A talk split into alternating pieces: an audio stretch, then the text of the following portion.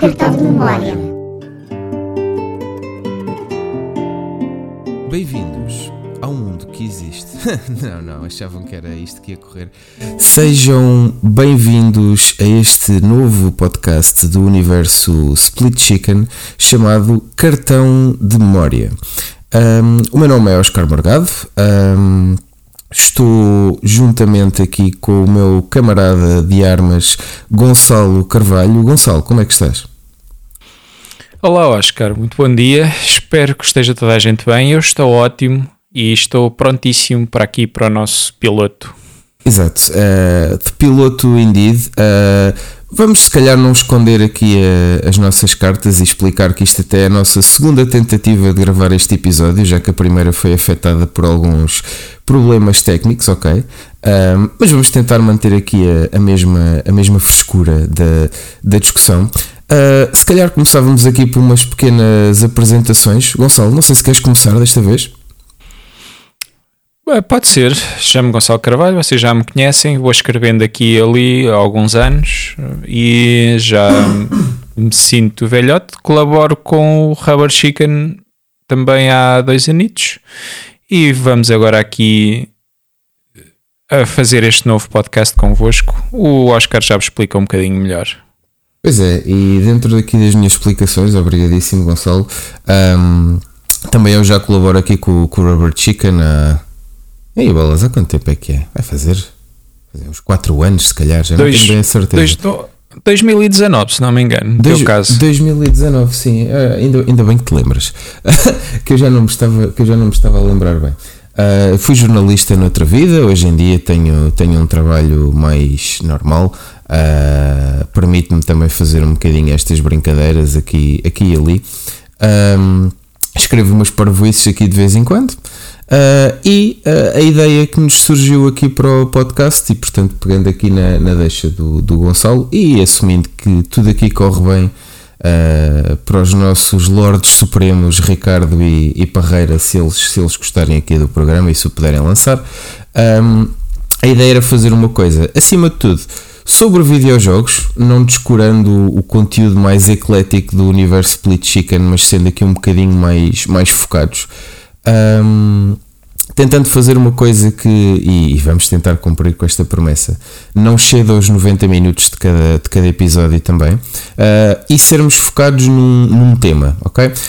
Um, a ideia do cartão de memória é tentarmos pegar em jogos que tenham alguma longevidade, uh, seja porque são uma saga ou uma franquia uh, já com essa longevidade, seja porque têm uma história longa por trás, mesmo que não tenham muitos jogos. Portanto, o, os temas ou os objetos de, de, cada episódio poderão mudar um bocadinho de cada vez que, de cada vez que nós o fizermos.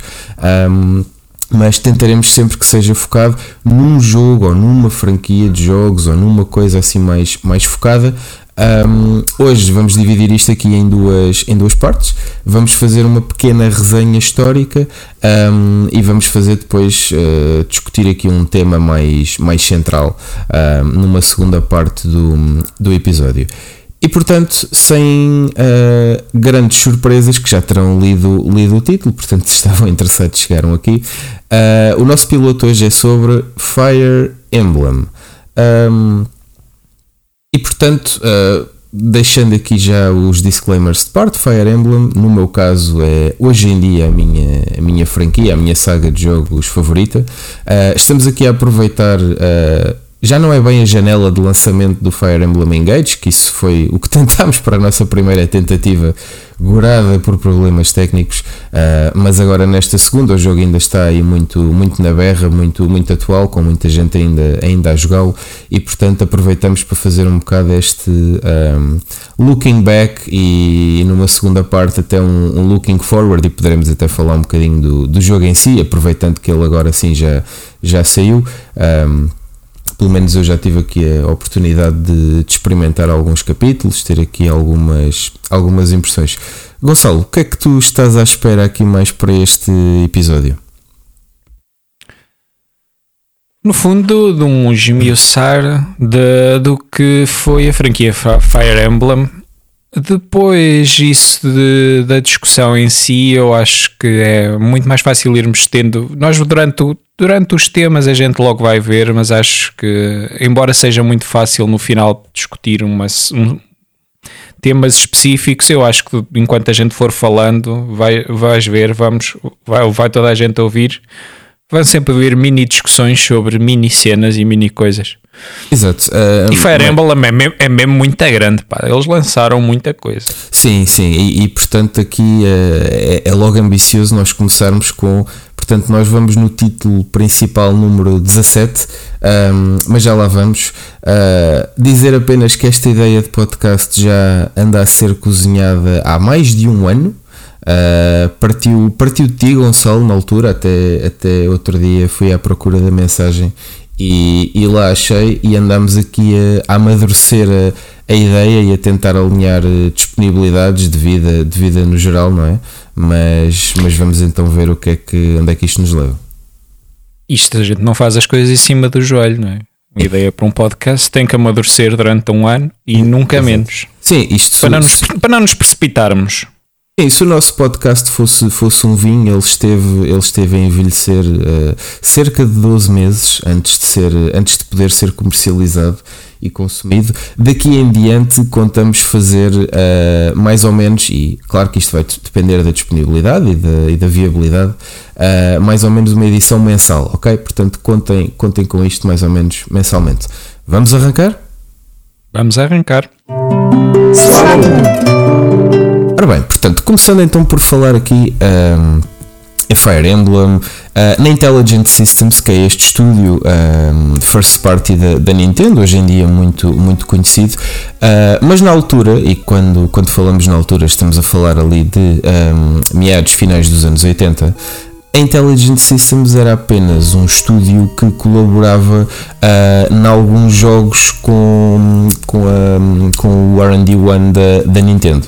Uh, estamos a falar fazerem partes do Metroid, uh, do soccer, do beisebol, do ténis, uh, tudo da, da NES. Ou, uh, e sim, aqui falamos da NES porque alguns destes títulos também foram lançados no, no Ocidente. Caso contrário, quando chegamos aqui mesmo aos Fire Emblem, estamos a falar da Famicom, porque durante muito tempo os, os jogos não saíram do do Japão. Uh, Gonçalo, tu também tinhas aqui alguns outros exemplos que na altura a Intelligent Systems começou por colaborar, não foi? Foi, foi. Eu, eu, aliás, eu conhecia mais, eh, eu que não, não sou grande adepto de Fire Emblem, eu conhecia mais pelo Paper Mario, por exemplo. Mas tem outros exemplos. Ela chegou a trabalhar também a ajudar em Super Metroid, Mario Kart Super Circuit, Super Paper Mario, lá está, até no Super Smash Bros. Uh, Brawl. Uh, e, no, e claro, no, no WarioWare. E, e, e, e, o mais conhecido de todos, o da War Series. Exato. Da, da, em Advanced Wars, claro. Esse aí todos. Precisamente, que é, que é se calhar a seguir, a seguir a Fire Emblem, há de ser uh, o produto da Intelligent Systems mais, mais conhecido. Uh, eles, eles hoje em dia uh, desviam-se muito menos da saga principal, porque hoje em dia é a principal fonte de, de rendimento daquilo que vem, daquilo que vem deste estúdio, e portanto eles focam-se muito mais nos Fire Emblems, que são de estar passados 3 a 5 anos de desenvolvimento de cada um, em média, dependendo do que eles estão a fazer. Paper Mario é das poucas que ainda conseguiram encaixar entre estes ciclos.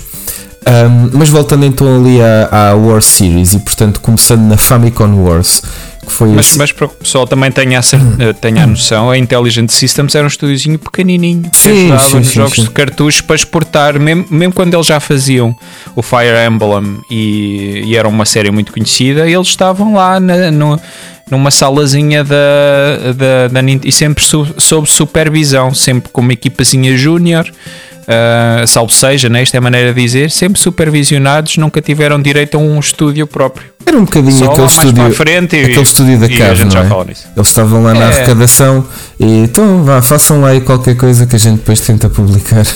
E deixa os crescidos trabalhar, vá, vai, vai, vai, ali, vai brincar com é, é aquela que nós, quando nós estamos a jogar com os nossos filhos, estamos a jogar um jogo de corridas, cada um tem um comando, mas só está um carro no ecrã, é quase a mesma coisa, mas Sim. o espírito era esse. Estou a imaginar, estou a imaginar tipo o Mario descer à cave, ir lá assim com o seu, com o seu chapéu Uh, ele, todo, ele todo sério, um bocado cansado já, uh, e ele meter só uma moedinha para aquele mini carrossel andar um bocadinho. Então vá, vocês ficam aí todos contentes enquanto a gente vai fazer aqui um Super Mario, não é? Tá claro. bem, tão lindos, vá, vá, continuem lá a trabalhar. Pronto, isto havia de ser um bocado uh, Intelligent Systems na viragem da década de 80 para 90. Mas sim. Tenho, eu tenho uma ideia similar, sim, é, é, assim que eu imagino. É, algo, do, algo do género. Exato, exato. Uh, e portanto, uh, pegando aqui no, no Famicom Wars, um, é daqui que vem as, uma das primeiras ideias para o Fire Emblem, que é um, esta ideia do. Um, do combate tático por turnos, ok? Um, com um exército de cada lado, portanto o Famicom Wars era mesmo a, a War Series que, que, anda aqui presa no limbo moral da, da guerra da Ucrânia para ser relançado uh, o, o, remake que era para ter saído já o ano passado. Um, a grelha, o combate por turnos, que era baseado mesmo ali, tanques e unidades de guerra, etc. A War Series e o Famicom Wars tinham, tinham esses elementos, uh, mas o, o, primeiro grande mentor da, da série e lendário criador praticamente em todos os jogos que saíram no, no Japão até, até ao final da década de 90, o Shozo Kaga, um, queria uma coisa um bocadinho mais dramática, queria uma coisa mais a enverdar pelo, pelos, R, pelos RPGs um, e ele como também grande fã uh, de Final Fantasy e Dragon Quest, ok? Eram grandes influências de, dos inícios de, de Fire Emblem. Eu diria que hoje em dia já se desviou se calhar um bocadinho disso e um dos grandes motivos pelos quais este é, é hoje em dia o meu, meu conjunto de jogos favorito é isto também isto criou um próprio não criou o próprio género no sentido de não foram os primeiros jogos de, de RPG tático ou de RPG de, de Tactical Turn-Based RPG. Bom, o nome aqui pode variar um bocadinho, mas foi uh, a série que mais trouxe para, para o campo dos AAAs, para o, para o campo do mainstream, este género de, de jogo. E portanto, isso é, isso é uma das coisas aqui que, que mais me deixa uh, impressionado com, com esta série. E portanto, ele queria. Desculpem que isto. Estou a sair aqui de uma pequena constipação, uh, mas pronto, não há, não há piloto sem coisas destas, I guess. Um, ele queria introduzir esta linha mais dramática, introduziu algum dos conceitos que ainda hoje, apesar de ser uma opção que dá para desligar, é um dos staples da série, que é o permadeath, portanto, em algum capítulo, quando alguma das vossas unidades, algum dos vossos soldados morre, a não ser que vocês recomecem o jogo ou voltem atrás no tempo, uh, perdem-no para o resto da campanha, a não ser que seja um dos personagens principais do jogo e aí vocês têm um game over. Um, a ideia então era manter uh, estas personagens ao longo da campanha. Uh, este conceito criava um bocado aquele desejo, aquele ímpeto de mantermos toda a gente de vida, de nos preocuparmos com, com os personagens.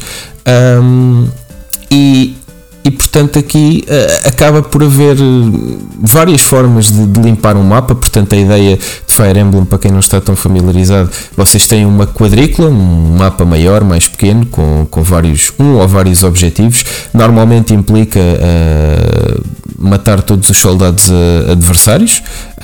às vezes pode ser só matar um boss, às vezes pode ser só defender um mapa durante um número de turnos. temos alguns recursos limitados, seja das armas, seja das magias, seja do que quer que seja, uh, e vamos tentando vencer, um, vencer até, até ao fim. Uh, isto também foi um, um, jogo que na altura, portanto em 1990, uh, o primeiro Fire Emblem, Fire Emblem Dark Dragon and the, and the Blade of Light, era assim que se traduzia para, para o inglês, que só foi traduzido muito mais tarde, mas pronto, Gonçalo, isto aqui também acaba por ser. Uh, isto em caracteres japoneses cabe tudo numa caixa. Em inglês eles tinham que reduzir muito a fonte para caber tudo, não é? Em caracteres japoneses são três só. É, exato, portanto a coisa, a coisa cabe, cabe lá muito bem. Um, e a Famicom, na altura, uh, já era uma consola que para este tipo de ambição de jogo tinha recursos uh, relativamente limitados e ainda hoje, se vocês forem jogar, por exemplo, o, port que, que foi lançado para, para a Switch há, há dois ou três anos uh, com a tradução em inglês do, do original, que foi a primeira vez que isso saiu no, no Ocidente, apesar de haverem fan translations ao longo dos anos, um, não se aguentou muito bem no tempo. Portanto, os designs estão muito dated, há muitos recursos que são reciclados uh, e depois, claro, mesmo a nível de game design, há algumas, algumas mecânicas que que saem ao lado. Não sei, Gonçalo, se tiveste explicação. O jogo era tão grande que Sim. causou problemas de memória à NES porque tinha tantas batalhas e tantas. Por isso é que ele agora parece que não, não, não viveu bem porque eles já tiveram cortado tanta coisa para aquilo caber na memória da, da NES.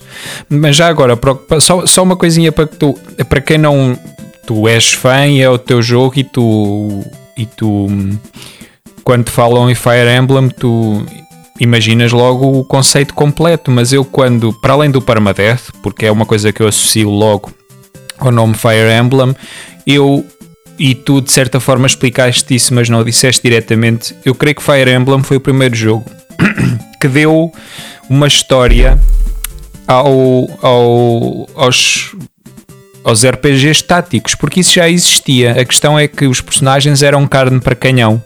Sim, na, na War Series qualquer... era muito isso que acontecia, por exemplo, era só Toma lá soldados, não. toma lá tanques, toma lá coisas, vai, vai à é, Não havia história. Aqui cada, cada personagem tem um backstory, mais uma coisa que ficou completamente transversal ao longo de todos os jogos da franquia. Haver uma história que, pronto, claro, antes eram mais, mais negras, mais dramáticas, umas mais que outras, uma muito mais que outra, e o caminho que eles inicialmente queriam até era esse. Agora um bocadinho mais ligeiras, mas a história tem sempre a mesma estrutura. E uh, isso era, provavelmente foi isso, se não fosse esse, essa inovação, se calhar um bocado, eu não vou dizer que é overlooked, mas, uh, mas não fosse esse conceito que depois foi explorado, foi reproduzido em muitos outros jogos também imitado, se calhar eles não se tinham safado. Mas foram os primeiros, nisso foram os primeiros. Sim, daí, daí que isto tenha uh, catapultado um bocado o género para um sucesso, mas não foi um sucesso imediato este, este primeiro jogo. Uh, em bom rigor, durante, durante alguns meses, uh, as vendas não foram, não foram grande espingarda, portanto, ele nem tinha sido. Não é que ele tivesse sido mal recebido pela crítica, mas foi um lançamento assim um bocado morno na altura. Um, e inclusive eu, eu acho que isto também tem um bocado a ver com as mecânicas eram muito diferentes daquilo que havia, que havia na altura. Portanto, como tu dizias, temos um mapa, temos personagens, temos de nos mover por turnos e depois há uma instância de batalha uh, em que uh, combatemos ali com outro inimigo, depois voltamos, podemos ter destruído o inimigo ou não. Já na altura havia quem achasse que isto era um, um, um, um bocadinho lento e o jogo era muito longo, estamos a falar já nesta altura. Um, não era assim tão vulgar, mas era já jogo para mais de 30 horas, 40, dependendo daquilo que, daquilo que se fazia. Acontece que houve ali uma review tardia na, na Famitsu, que para quem não sabe é das mais históricas uh, revistas de, de, videojogos e de, e de reviews no, no Japão, uh, que foi uma muito boa review da Famitsu, catapultou completamente a popularidade do jogo. Houve algum passa-palavra também, Uh, e daí então o primeiro jogo lá se cimentou como uma coisa muito interessante e muito, e muito popular uh, na altura. Um, portanto, uh, daqui para a frente, a Nintendo lá entendeu que a Intelligent Systems tinha, tinha pernas para andar, ok? Um, e foram, foram sendo encomendados mais jogos. Aqui a grande diferença, no segundo jogo da, da franquia, aquele que foi o grande game designer, mentor, que já estava aqui a falar, o Shozo Kaga, um, quis ser muito mais ambicioso e quis até entrar um, em algumas das críticas uh, que uh, acusavam o jogo de ter poucos elementos de JRPG, pouco, pouca questão de turnos. Então surgiu Fire Emblem uh, Gaiden, que foi uma história colocada num outro continente, ok? Ainda assim no mesmo universo da história original, mas só com muito poucos elementos de, de conexão, sem o mesmo protagonista, o Marth, que não falámos nele, mas uh, Gonçalo, acho que é importante referir. Uh, foi daqueles é a cara da franquia. Exato, ainda hoje, ainda hoje é um bocado a cara da, da franquia. No Ocidente uh, conhecemos-lo mais através do Super Smash Bros. em, em 2001. Uh, isto até mais para o público norte-americano que, que, teve, que teve esta surpresa de ver um personagem de jogos que ainda não tinham saído lá e portanto ninguém sabia quem é o Marth, quem é este gajo, quem é este gajo que eu estou aqui à porrada com o Mario e com o Link e com o Kirby? Um, e portanto ele vinha destes jogos antes deles terem saído no, no ocidente. Um, mas aqui na altura, portanto, Fire Emblem Gaiden, uh, lançado ali um ou dois anos depois do primeiro, Uh, tinha muito mais elementos de RPG. Uh, andávamos num mapa com alguns personagens a conversar com outras com outros personagens e isto eram momentos que aconteciam entre as batalhas. Portanto, ele foi aqui um bocadinho mais híbrido. Uh, como ele se tornou o game director, também Shozokaga acabou por colocar mais ênfase nesta parte narrativa. Havia uma campanha que corria com dois exércitos em simultâneo. Uh, este foi um jogo que foi, que foi remade em, em 2017, o Fire Emblem Echoes. Um, o Kaga aqui, que foi game director, foi argumentista e game designer, uh, mas não esquecer que uh, há aqui dois, dois grandes vultos também por trás do sucesso da série neste início. Uh, o mais conhecido é o lendário produtor da Nintendo, Gunpei Yokoi, okay? que ele, ele esteve sempre responsável pela produção do jogo até, até muito perto do, do final da década de 90, e a Yuga Sugiyoko na, na banda sonora. Portanto, aqui dois, dois vultos de, de fundo. E uh, com estes dois vultos, uh, o jogo não foi tão bem recebido como o primeiro, não é, Gonçalo? Uh, as mecânicas eram um bocadinho clunky. Ainda hoje, mesmo na comunidade, é, é dos jogos mais difíceis de voltar no seu formato original. Eu já experimentei um bocadinho e se o primeiro custa, o segundo também não fica muito atrás, não é?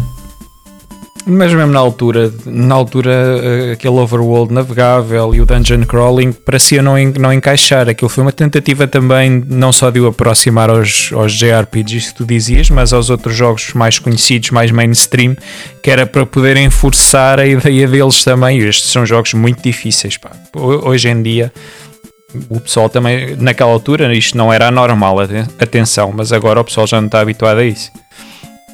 Uh, Estrategicamente muito complexos. Sim, sim, sim. Tinha, tinha, tinha, a questão, tinha a questão das diferentes armas a utilizar, da distância aos inimigos. Uh, era um jogo que hoje, hoje muito menos, mas na altura uh, dava-te jeito andares com um bloco de notas ou com uma calculadora em mão, porque tinhas que fazer algumas contas de ok se este tipo me vai dar uh, 10 de dano e, ou melhor, se este tipo ataca com 15 de, de ataque e eu tenho 5 de defesa, ok, isto é uma conta simples, tudo bem, eu vou receber, um, ehm, eu vou receber, eu disse, 5, eu disse 10 ou eu disse 15, agora tenho medo de ser um António de Guterres no episódio e de me enganar nas contas.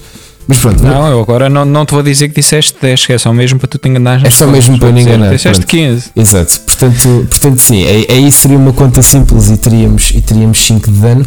Mas se hoje. se hoje isto é uma coisa que. Uh, nos aparece na, na user interface e, e, nos diz logo mais ou menos o que é que vai acontecer e com que grau de probabilidade, também é uma coisa que há sempre uma hit chance, ou quase sempre, Uh, e portanto há certas ações que tomamos que podem não correr como, como achamos que elas vão correr, mas na altura isto até nos obrigava a fazer umas contas. Portanto, nem é só pela dificuldade mecânica do jogo, mas uh, um, mesmo o pacing era um bocadinho, era um bocadinho clunky. Um, ainda assim, acho que isto... e, a maneira, e a maneira como eles introduzem a cada novo mapa, introduzem não é cada novo mapa, pronto, mas de tempos a tempos introduzem um novo inimigo ou uma nova unidade e essa nova unidade tu não sabes o que é que vai fazer. Por exemplo, a balista, a, a teres jogares contra uma balista, e não estou a falar deste jogo assim em específico, muda-te completamente o teu esquema. Se tu estás mais ou menos habituado a jogar de uma forma, eles metem-te uma balista no centro do mapa e de repente tu tens ali, se eles te, se eles te acertarem eles limpam uma unidade basicamente por turno sem tu poderes fazer eh, nada. E, e, esse tipo de contas não te deixam ficar confortável, era o que eu queria dizer. Sim, e, efetivamente, eh, e, e, por exemplo, eh, esse é daqueles casos em que de repente tens uma unidade que ataca todo o mapa e não há quadrículas seguras para nenhuma unidade, tens uma daquelas que são vulneráveis a, às setas, normalmente são as unidades que voam, e se calhar mais vale nem meteres a unidade nesse mapa, porque não vale a pena estares ali, a não ser que não te importes de perder, não é? Mas se calhar não vale a pena entrar por aí. E, e, e, por exemplo, esse elemento que tu estás a dar, para mim é um mote que neste segundo jogo tornou-se muito claro e manteve-se consistente o resto da série, que é Fire Emblem é uma série que nem todos os jogos são super bem recebidos ou super bem sucedidos. Mas eles não têm medo de mandar uma série de conceitos para as ortigas de jogo para jogo e de experimentar coisas novas. Resulta ou não, mas não têm receio de o fazer. E acho que isso também tem dado muita variedade à série, não sei se concordas. Não têm ou não tinham. Pronto, antigamente também as coisas eram um bocadinho difíceis, era mais é, é, difíceis, era mais fácil tu mudares um bocado. Agora, a partir do momento que tens uma corporação corporativa, vá, que não era que, que antes a Nintendo não era assim, um, é, vai ser muito difícil mudar uma fórmula vencedora. Mas efetivamente, de, de, todas as notas que eu tive, porque a maior parte destes jogos eu não, nem, nunca joguei, que eles nunca saíram no, na, no Ocidente, é que eles eram muito diferentes entre si, mantinham sempre a linha, a linha e a história e e o, que fazia deles Fire Emblem, mas tinham sempre coisas novas que a gente não estava à espera. Eu, carai, como é que eles lembraram disto? Sim, exato. É que tirando, tirando a história, tirando a quadrícula, tirando os turnos, portanto, tirando o core, uh, há uma série de coisas que volta e meia saltam. Por exemplo, neste Gaiden uh, tivemos o, o mapa e o, e o, Overworld e poder andar ali a, a, falar com NPCs entre, entre batalhas. Não voltámos a ver isso até muitos anos mais tarde. Um, e, e, e, sei lá, o permadeath hoje em dia é uma coisa que se liga e, e desliga. Uh, passamos eventualmente a ter um, um, um avatar personalizável. Uh, muitas outras mecânicas que vão entrando e que vão saindo também. Um, mas a verdade é que mesmo dentro dos constrangimentos atuais das corporações, como tu bem falas, acho que acho que acaba por ser uh, pronto, por ser uma coisa que eles não se importam às vezes de mandar tudo às ortigas e, e recomeçar. E depois entramos, se calhar aproveitando, no Fire Emblem, Fire Emblem 3. Uh, eh, a gente vai-lhes dando aqui números, ok, mas em bom rigor, uh, eles, nunca, rigor eles, eles não têm números. Eles não têm números, ok? Isto é uma maneira também de quem segue a franquia de ir acompanhando, também já vamos em 17, ok? Uh, a, ordem, a ordem é que eles saem. Um, e mas... de vocês verem em que ponto estamos a falar ainda. Uh, sim. É para vocês também se guiarem, não é não, para, para nós, porque é mais, é mais fácil até com os nomes.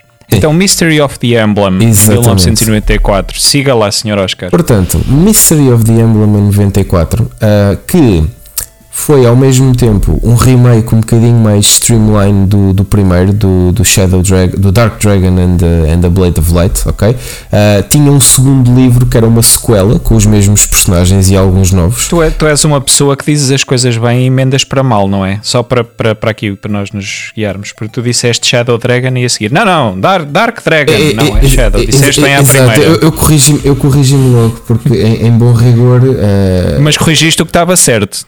Não, é... não sei se reparaste. Certeza que ele não era. Para errado. Certeza que ele não começou como Dark Dragon no início.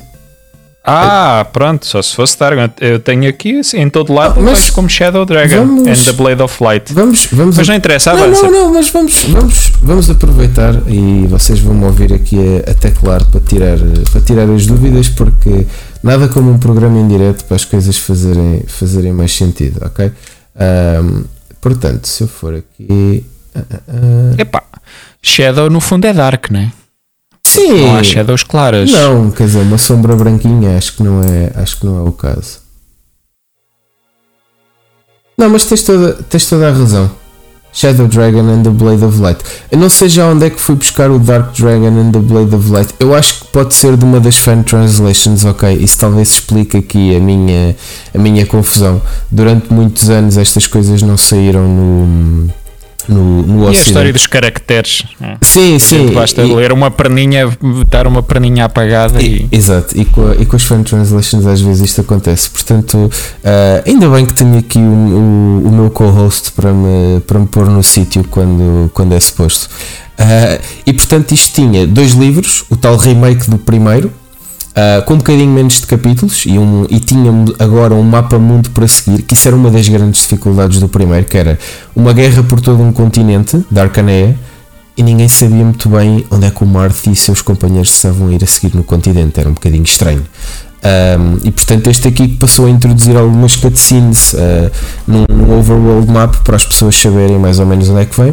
E depois teve esta sequela, o Book 2. O, os dois jogos não, não acumulavam personagens, portanto no fundo eram dois jogos num, ok? Não era como se vocês nivelassem os personagens no primeiro livro e mantivessem isso para o segundo, isso não acontecia, ok? Eram mesmo dois jogos separados. Uh, este sim, uh, o primeiro grande hit comercial de, de Fire Emblem beneficiou muito da memória expandida da Super Famicom, portanto, este é o primeiro que deixou a, a, a Famicom, ou a NES se preferirem, e passou para a Super Famicom, ou, ou a SNES, ok? Como ela foi, como ela foi chamada na.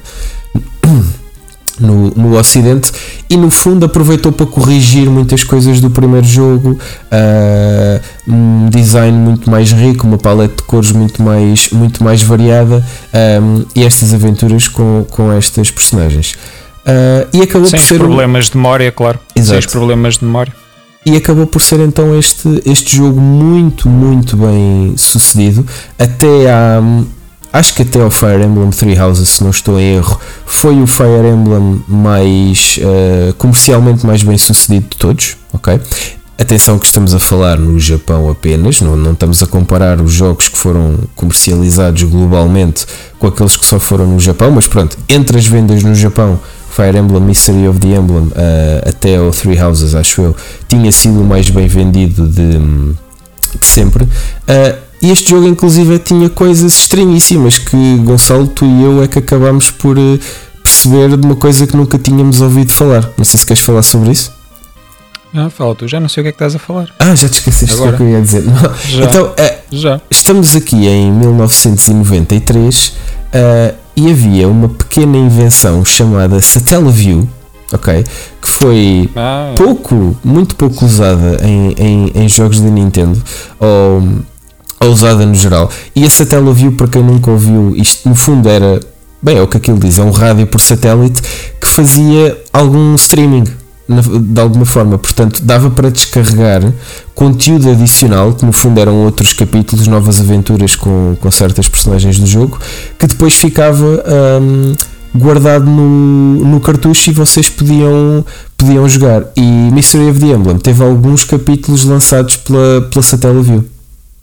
Aquilo era a internet antes da internet e, e, e nisso até Fire Emblem foi inovador. Pioneiro, o sim, primeiro sim. jogo a aproveitar isso, a aproveitar isso de uma forma quase uh, in, intrínseca. Era, era, mesmo importante ter isso e era um serviço muito caro. Só sim, existia basicamente no Japão e tiveram, chegaram a ter mais de na altura que uma coisa nunca, nunca pensada, mais de 100 mil subscritores esse serviço, só por causa de, jogos como Fire Emblem. Aquilo não era só para jogos, embora se mandar se tivessem jogos mesmo só para isso, aquele, esse sistema tipo de internet rudimentar também servia para lançar em revistas. No fundo eram lá está, era uma coisa para entretenimento. Sim, aquilo promovia outros médias se fosse, se fosse necessário, e, e lá está, é de uma altura em que uh, a internet em casa, mesmo num país avançado como o Japão, uh, estava a dar os primeiríssimos passos, se é que havia um serviço estável de, de internet em, em 93 ali, não é? Não, não, não sei bem dizer, mas. Uh... Eu não havia, não. O pessoal usa muito a, a Dreamcast como o advento das coisas online mas não, aqui já existia e, e, para falar a verdade, até muito bem aproveitado. Sim, quer dizer, é, isto era o mais próximo que tu podias falar aqui de online na altura, pronto, eram uh, rádio satélite, que eram, que eram Era, pronto, plataforma, eram. plataformas de difusão, já obviamente super difundidas no mundo na altura. Uh, e havia Para aqui... além de tu teres que comprar e pagar do teu bolso uma, um anexo, vá, estás, estás a imaginar sempre aquela, eu imagino sempre as imagens da, da, da Mega Drive conforme, conforme tu, tu lhe ias adicionando periféricos e a SNES aqui era a mesma coisa, porque tinhas que ter um, um periférico próprio para juntar à tua consola para isso tudo funcionar. Aquilo ficava um escamartilhão que era uma coisa do outro mundo.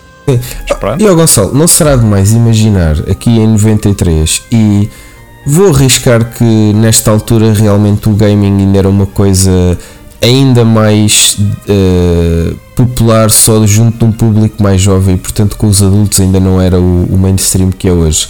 E eu estou a imaginar muitos pais japoneses a ouvirem o filho adolescente a perguntar pai, pai, pai, pai, subscreve-me isto da Satellaview e eles a coçarem a cabeça a pensar mas o que é que o miúdo meteu agora na cabeça para eu apagar um serviço de rádio satélite para eu meter qualquer coisa na consola que eu só lhe dei para ele se calar.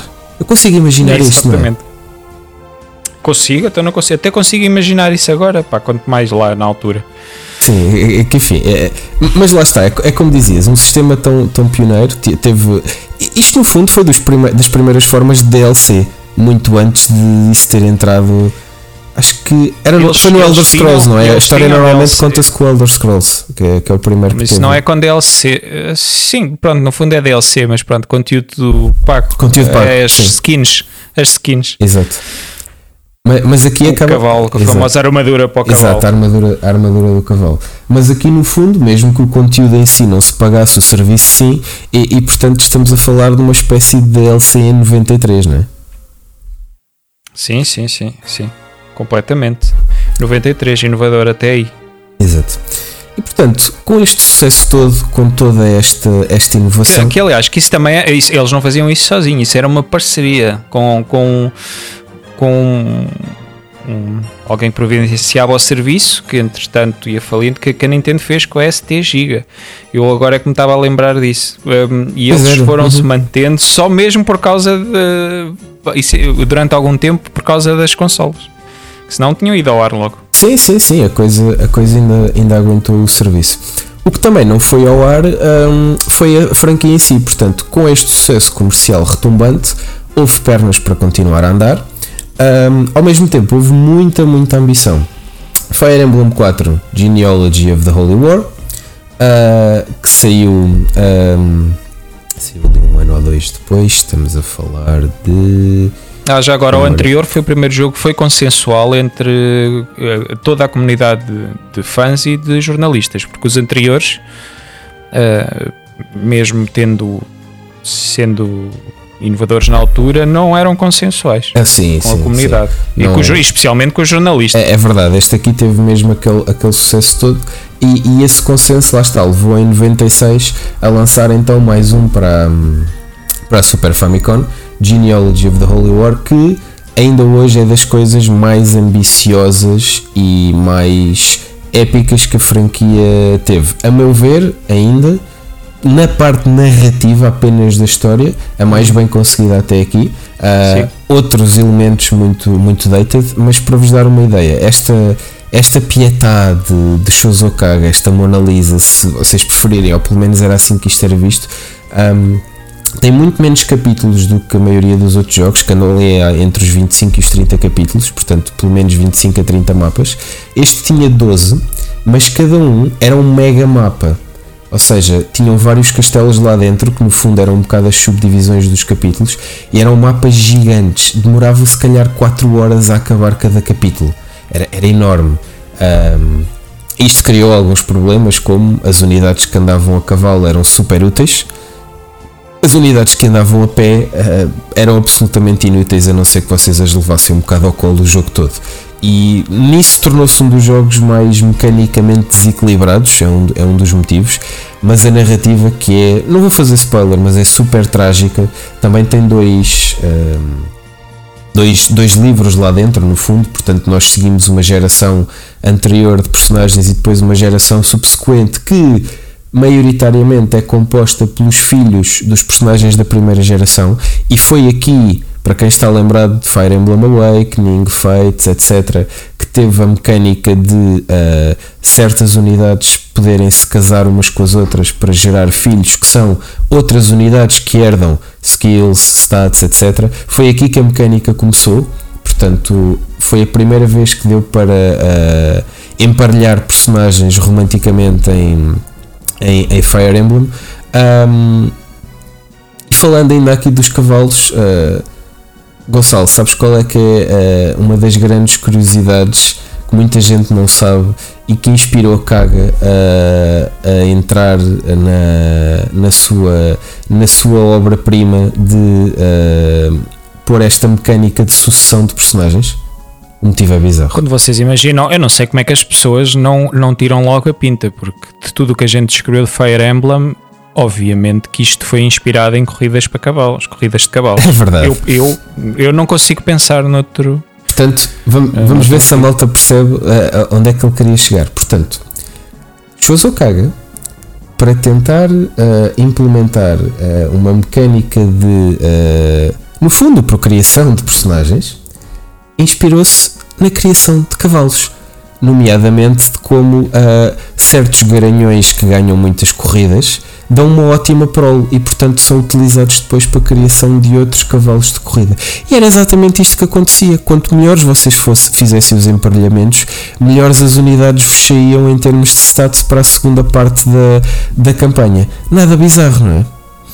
Nada bizarro. Eu agora até já estou a pensar em começar a ir ver corridas de cavalos, porque se calhar a minha ideia do que, do que se passa lá, se calhar está Sim, um e, bocado e isto se calhar vai-te dar, vai -te dar mais ferramentas para jogar os outros RPGs e quem sabe criar jogos, não sei. Ah, a inspiração pode estar em qualquer lado, não é?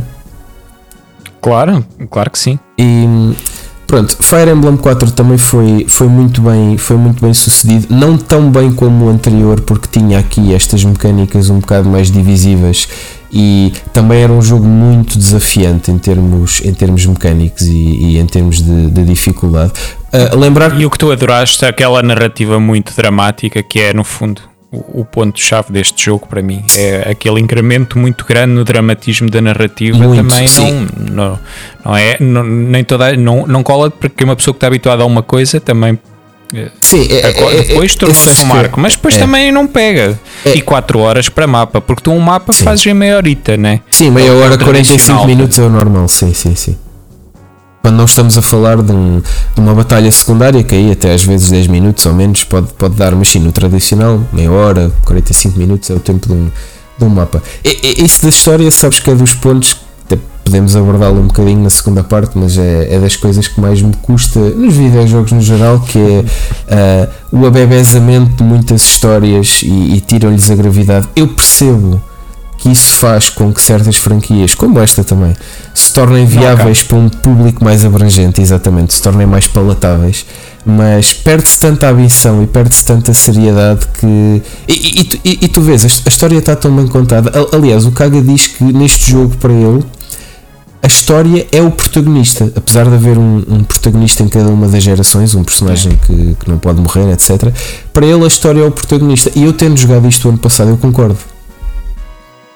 Para ele era o início da Story Driven Series, que era a ideia dele. Sim, eu acho que ele conseguiu aqui realizar um bocado a visão dele para, para isto, no, no fundo. Acho que, acho, que era, acho que era por aí. Mas pronto, E com isto passamos para o Tracia 7- 776. 776. Portanto, aproveitando aqui eh, o quirkiness do, do Kaga, que vocês já conseguiam aqui perceber que ele tinha alguns elementos. Pessoa complicada. Era uma pessoa especial. Exato, era uma pessoa especial. Ahm, a verdade é que isso não correu tão bem no jogo seguinte. Ah, ele continua a ser muito insistente nas suas, nas suas mecânicas. Tracia 776 ainda é dos jogos mais difíceis de toda, de toda a série. Ahm, Introduz o sistema de fadiga que, sim, que, que é- logo aí complicava. Sim, e que- e era mais uma coisa e para que, as morreu, e que morreu à partida, nunca mais voltou. Portanto, é daqueles sistemas que não, que não, voltou, não voltou mais. Ah, dizer que. Está na ciência. Sim, dizer que no, no anterior foi quando foi introduzido o famoso Weapon Triangle, portanto, ah, o jogo de pedra, papel, tesoura em que ah, as espadas ganham aos machados, os machados ganham às lanças e as lanças ganham às espadas, ok? E isso com, a, e com a magia é igual. Como estes? Eles têm dois sistemas de triângulo. Com as, com as magias, eu chamo-lhe as magias. Ah, sim, o Triângulo das Que, ah, Magias, esse foi mais intermitente na série, nem sempre voltou. Sim, mas eh, sim, eu sei que não voltei sempre, mas que é na mesma funcionam em triângulo. É um sistema deles. Sim, é isso. eu- Pedra, papel, tesoura, aliás. Pedra, papel, tesoura. Eu chamo triângulo, mas. Sim, é, é assim, a expressão é mais do- dos americanos, mas acho que até funciona bem, não me, não me importa utilizar, confesso. Ahm, e, e, portanto, sim, ah, esta dificuldade impiedosa. Tracy 776 era um bocado uma, uma história em média res entre um par de capítulos do jogo anterior, portanto, passava-se no mesmo continente. Três ou quatro personagens eram personagens do jogo anterior também, ok?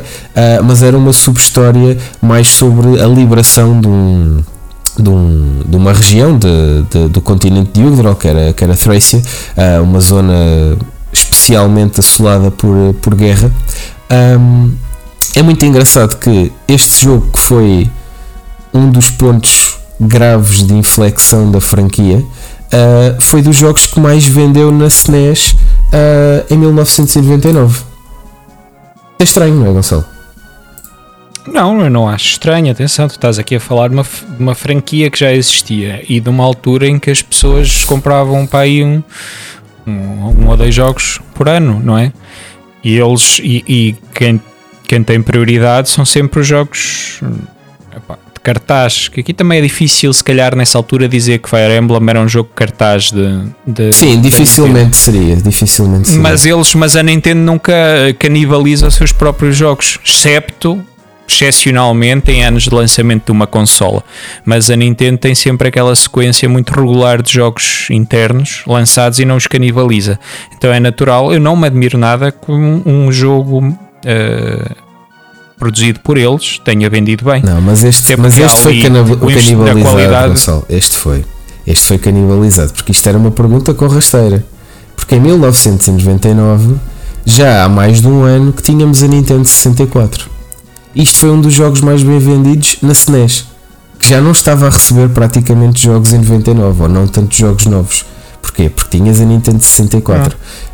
E este foi um dos grandes problemas também de Tracy 776, que é em vez de o terem lançado. O pessoal não queria a consola velha, pá, queria a consola nova. Já não me lembrava disso. É verdade, é verdade. é verdade. Foi, para a consola, foi para a consola velha e não para a nova. Uh, a Intelligent Systems ainda tentou. Há um projeto de um jogo desenvolvido para Nintendo 64, mas depois foi, foi, para, foi para o caixote de lixo e foi reconvertido no, no primeiro Fire Emblem do Game Boy Advance. Uh, que já.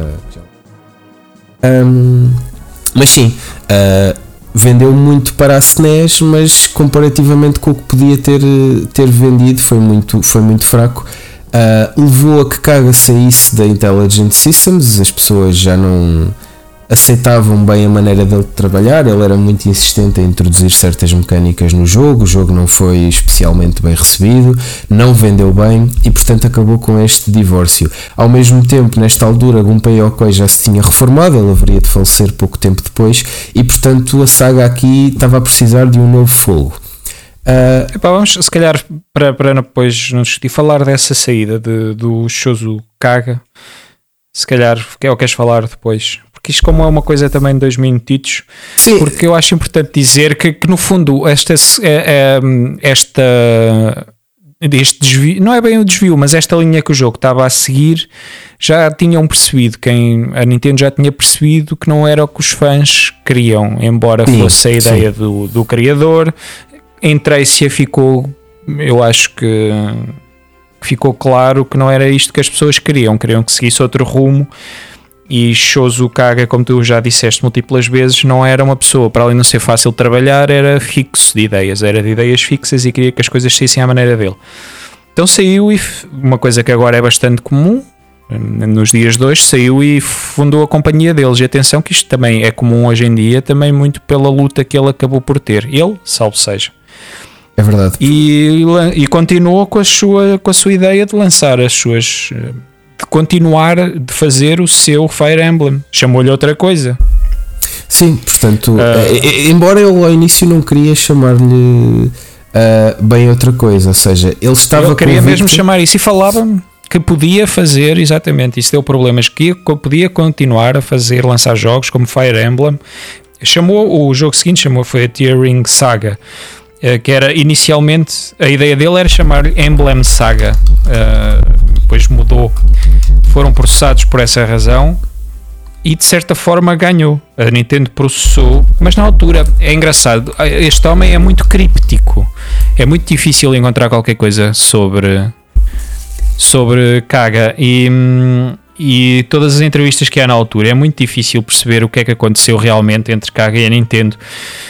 Mas não, na altura não havia problema em falar abertamente que ele ia fazer o próximo Fire Emblem, mesmo que lhe desse outro nome. O jogo tinha. Os, os personagens tinham o mesmo nome, Claro que ele depois teve que mudar alguns nomes. As entrevistas que ele dava, ele dizia que era o próprio Fire Emblem, tratava tudo como Fire Emblem, tratava as, as personagens como Fire Emblem, uh, os continentes eram a mesma coisa, dizia que aquilo era a continuação da história. Uh, a própria Enterbrain, que foi quem publicou o jogo, que é agora quem tem o RPG Maker, um, também falava dessa forma aberta, até que a Nintendo os processa. Exato. Sabes o que, é que, me ocorre, processo... sabes o que é que me ocorre dizer quando penso nesta história e neste, neste entusiasmo dele de manter tudo e sair da Nintendo? A expressão que me vem à cabeça é: Oh, tão querida.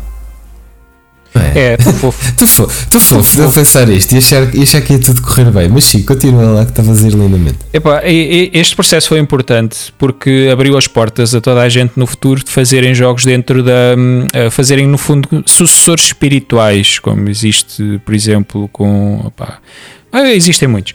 Porque a Nintendo processou-os e, e não ganhou a parte do copyright ganhou em unfair competition, isto é, Uh, unfair competition neste sentido é uh, provou que Kaga e Enterbrain, que era o, o publisher, estavam a induzir as pessoas a pensar que estavam a comprar um Fire Emblem quando no fundo aquilo não era um Fire Emblem. Sim, as mecânicas eram extremamente multi... parecidas e... Eh, não, não, mas o que eles queriam dizer, isso pode ser, e ficou, a, a, a luta, o ganho está exatamente aí. O jogo pode ser uma cópia, tu só não podes dizer que é o outro jogo e isso permitiu que as pessoas forna, pudessem formar os seus próprios estúdios uh, e. Um, Uh, estava a lembrar um bocado, era o Ukulele, que era o sucessor espiritual do. do ou, ou, ou, o sucessor do Mega Man. Por norma, são todos uma merda cagada ao ar, mas pronto, não deixam de ser sucessores espirituais. Estes jogos é, são possíveis por essa razão. Olha, que nem todo. Atenção, estás a ser um é bocadinho injusto para alguns. Sei lá, por exemplo, ah, o, sim, sim, o, Mighty, claro, o Mighty Number claro, 9 foi um bocado ao lado, mas por exemplo, o, o Bayonetta sai do Devil May Cry e dificilmente é um tiro ao lado, ok? Sim, mas é agora, agora já são completamente diferentes. Atenção, claro que a gente não sabe o que é que ia acontecer, mas há alguns que nunca se separam bem da. da do, Sim, eu, eu acho que normalmente, ser. e Tanto, no caso do Mighty Number 9 é daqueles casos que não acontece, mas uh, os sucessores espirituais que continuam a ter o grande mentor da, ou a mentora da, da série original por trás, e portanto no caso do, do Bayonetta, o, o Kamiya. Uh, e, e, há outros casos em que isso continua a acontecer, tem mais hipótese de ser bem sucedidos. Às vezes há aqueles sucessores que acaba por ser mais por uh, um grupo de pessoas que gostava muito daquele jogo e acaba por fazer. E às vezes também corre bem, mas quando tem o criador original, eu sinto que há ali um certo elan de qualidade que não se perde facilmente.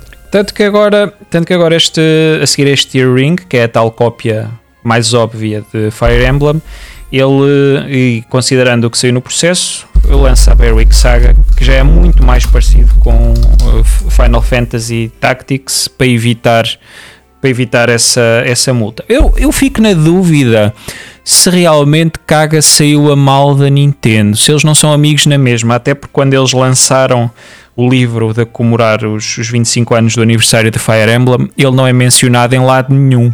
Se calhar continuaram amigos. É, também, continuaram também amigos. acho que sim. E, e, a verdade é que ele tirando, me, mesmo agora que ele, que ele lançou um, um, jogo com, com fãs, os dois Vestaria Sagas uh, que estão na Steam, uh, é muito difícil arranjar entrevistas com ele, é muito difícil ver alguma coisa escrita do que é que ele anda a fazer, é, do que é que ele pensa. Ele, ele, ele tornou-se muito ermita depois, depois da saída dele uh, e, eventualmente do insucesso do, do estúdio dele.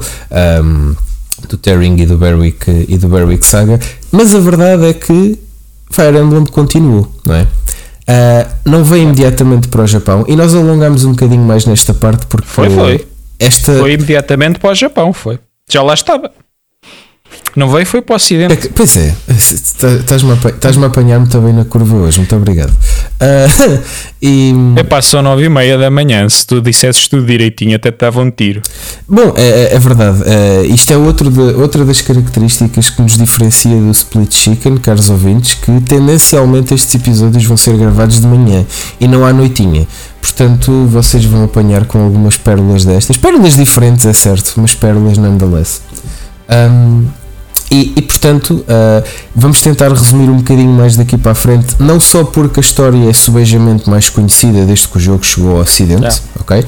E é por isso que também nos alongamos aqui um bocadinho mais na, na parte do Japão. Mas Fire Emblem 6, um, The Binding Blade, na, na, tradução, na tradução em inglês, uh, que nunca existiu oficialmente, em bom rigor. Um, foi esse tal projeto mandado para o lista Nintendo 64. Foi, foi a entrada da série no Game Boy Advance, ok? Com um desses personagens que também estava no Super Smash, o Roy, ok? Roy. Exato, que também é assim dos mais, dos mais conhecidos até hoje. Um, um jogo também ainda muito difícil, muito bem adaptado ainda assim Muito ao... mais fácil, atenção, muito mais fácil. Mais, muito mais fácil. Okay, certo. Pelo menos é o que eles. É mais. Ok, eu percebo. É, é mais fácil do que comparado calhar... com o anterior, que Sim, até é fogo. Comparado, comparado com o anterior, sem dúvida. Ah, mas este também tem. Estes também tinham, mas era diferente. Ah, e só desapareceu um ou dois depois, não foi? Sim, sim, sim depois ele acabou por, por desaparecer. Eu este já joguei, eu este também já joguei. Sim. Este aqui já conheço. Não, é que aqui, aqui há uma diferença importante. Tem Vamos atalhar. Sim, o Fire Emblem 7, o The Blazing Blade, também se preferir. Eu sou Fire Emblem, que foi assim que ele foi lançado no Ocidente. Esse sim, a porta de entrada de Fire Emblem no Ocidente, com um tutorial extenso, com um modo muito mais acessível e que foi o que trouxe a maioria, de, se calhar, do, dos fãs até, até a altura do Awakening para a série. Uh, mas este que ainda só saiu no Japão, Fire Emblem 6, ainda é relativamente implacável, ok? É um bom jogo, gosto bastante. Um, mas não é tão acessível como os dois seguintes do Game Boy Advance, que esses sim são bons, qualquer um deles, são bons jogos para entrar na série, é, minha, é uma das minhas recomendações para quem quer entrar na série. Uh, os dois jogos que saíram na Game Boy Advance no Ocidente, Fire Emblem 7 e Fire Emblem 8 de Sacred Stones, são boas portas de entrada no jogo, às mecânicas. Uh, o Fire Emblem 6 não tanto. Um, embora seja interessante de jogar para ver como é que eles entraram no Game Boy Advance e as mecânicas e assets que até foram reutilizados à frente. Uh, não foi um jogo mal, mal sucedido, mas realmente uh, Fire Emblem 7 foi este retumbante sucesso no Game Boy Advance. O tutorial acho que faz maravilhas para introduzir a série e as mecânicas a, a novos fãs, porque é, é, é, um jogo. É, é, mas é um jogo que se não te darem a mão pelo menos uma vez ou duas, não é muito fácil tu entrares lá. Não sei se concordas. Concordo, sim. É, é, Facilita-nos muito, porque lá está. Ele é, ele é fácil, já é um jogo muito mais comparado aos dias de hoje, mas mesmo assim não quer dizer que seja uma coisa para bebés.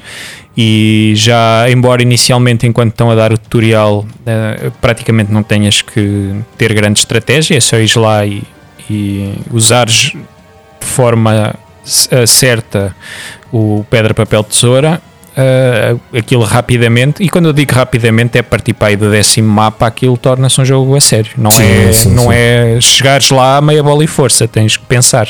Hoje, hoje em dia os modos de dificuldade já, já, já balizam muito, e por exemplo, isso é muito notório agora no, no Engage, só para fazer um mini parênteses. Se vocês jogarem no normal, os inimigos são muito acessíveis, no hard o desafio é justo, não é impossível, mas puxa, é a dificuldade em que eu estou a jogar. Uh, e no Maddening Mode aquilo é para é para doentes. Eh, eu fiz isso no Tree Houses, mas já tinha dominado muito bem as mecânicas, portanto normalmente não, não, é, não, é, muito, não é muito recomendado. Um, portanto, o Game Boy Advance, e portanto falando aqui na Fire Emblem 7, no Sacred Stones, um, boas histórias, uh, até devo, devo dizer, um bocadinho menos ambicioso, até porque um dos desafios era tentar adaptar tudo ao ecrã do Game Boy Advance, que era muito pequenino, portanto as quadrículas, os mapas são mais, são mais pequenos, mas funcionam muito bem e ainda hoje é daqueles jogos que a emulação envelheceu lindamente. Tu até testaste há pouco tempo, não foi? Está espetacular, sim. Está espetacular, está muito bem feito. Em emulação até comeu-me o save, claro, estupidez. mas metade, metade do save, não foi o save inteiro, é metade do save. Um, e é especialmente frustrante eu... num jogo destes, devo dizer, perder um. Sim, sim, sim, sim. Foi passar do nível 19 ou que era para o nível 3 ou 4. Não foi 3 ou 4, foi 5 ou 6 para aí, seja como for. Pois já a já não teve vontade de recomeçar. Exato. Mas está muito bem e corre super bem. Qualquer um destes do, do GBA, uh, do Game Boy Advance, corre magnificamente bem em, numa torradeira, se for preciso. E, ainda é daqueles que, apesar de Fire Emblem não ter uma comunidade de, de ROM hacking tão proeminente como Pokémon, que tem centenas e centenas de jogos, há uns quantos ROM hacks de Fire Emblem que volta e meia vão, vão saindo desta altura do Game Boy Advance. Portanto, é, especialmente do Game Boy, sim, Advance. É, ainda... eu, eu, eu, eu arrisco-me dizer que é do Game Boy para a frente que está tudo bem documentado e estas ROMs piratas uh, são muito boas, mas os do Game Boy Advance são uma maravilha. Sim, sim, as coisas. Em termos, em termos de ser pirata, de ir à net, é uma maravilha. Isso é verdade, a coisa, a coisa arranja-se muito, muito bem. Um, dizer que uh, esta inflexão de sucesso que eles tiveram Uh, levou-os mais uma vez a terem ambição e, portanto, voltaram às consolas domésticas e desenvolveram ao mesmo tempo Fire Emblem 8 Path of Radiance para a GameCube. Uh, foi desenvolvido ao mesmo tempo, do, desculpem, Fire Emblem 9, assim é que é, para a GameCube. Uh, foi desenvolvido ao mesmo tempo do Sacred Stones para a Game Boy Advance. O grande problema do Path of Radiance, pese até ser um jogo bem recebido pela crítica, essa entrada no 3D Uh, os turnos mantiveram-se, introduziram as mecânicas das skills. A história, ainda hoje, também é das melhores. O grande problema foi ter saído para uma consola que não foi assim tão popular. Que ninguém tinha. Isto foi. Uh, Mesmo assim, vendeu bem no Japão. Sim. Mesmo em números Sim. gordos, vendeu bem no Japão mesmo assim. É, ver, é verdade, e, e, pela crítica até foi bem recebido. Ainda é um jogo que, tirando um, um ou outro quality of life que não tem, uh, joga-se joga muito bem hoje. Tenho uma dessas cópias que, infelizmente, hoje em dia no, no mercado secundário custam, custam um rim ou dois.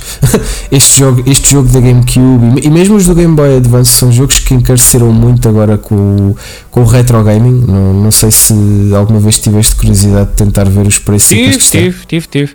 Para encontrar jogos já, já, abertos e já não falamos daquela loucura de jogos selados, mas sim, sim. A, a começarem a 80 libras, 90 libras, a começar, a começar. Sim, sim, Porque o normal é tu apanhares 200 libras, é, 180 um, um, um Path of cheguei a vê-lo para quase a 300, 300 dólares a dada altura. Não e não estou não estou a falar de, de colecionador, de item de colecionador, eu estou a falar de venderem como eu vou comprar os jogos da, da, da Switch agora. Sim, sim, sim, sim. usado, com... usado, normal, sim, é verdade, é verdade. Anda, anda muito por aí.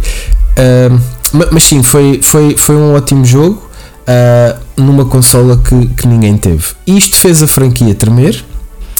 Ainda assim, uh, já na altura da Wii, foi lançado um, Radiant Dawn, ok? Que também era um jogo muito ambicioso, era uma sequela direta do primeiro, passado no mesmo continente, passavam-se alguns anos com novos personagens e com muitos dos antigos, e aqui sim tinham tudo para ter corrido bem, porque a Wii, ao contrário da GameCube, foi uma consola estupidamente bem sucedida.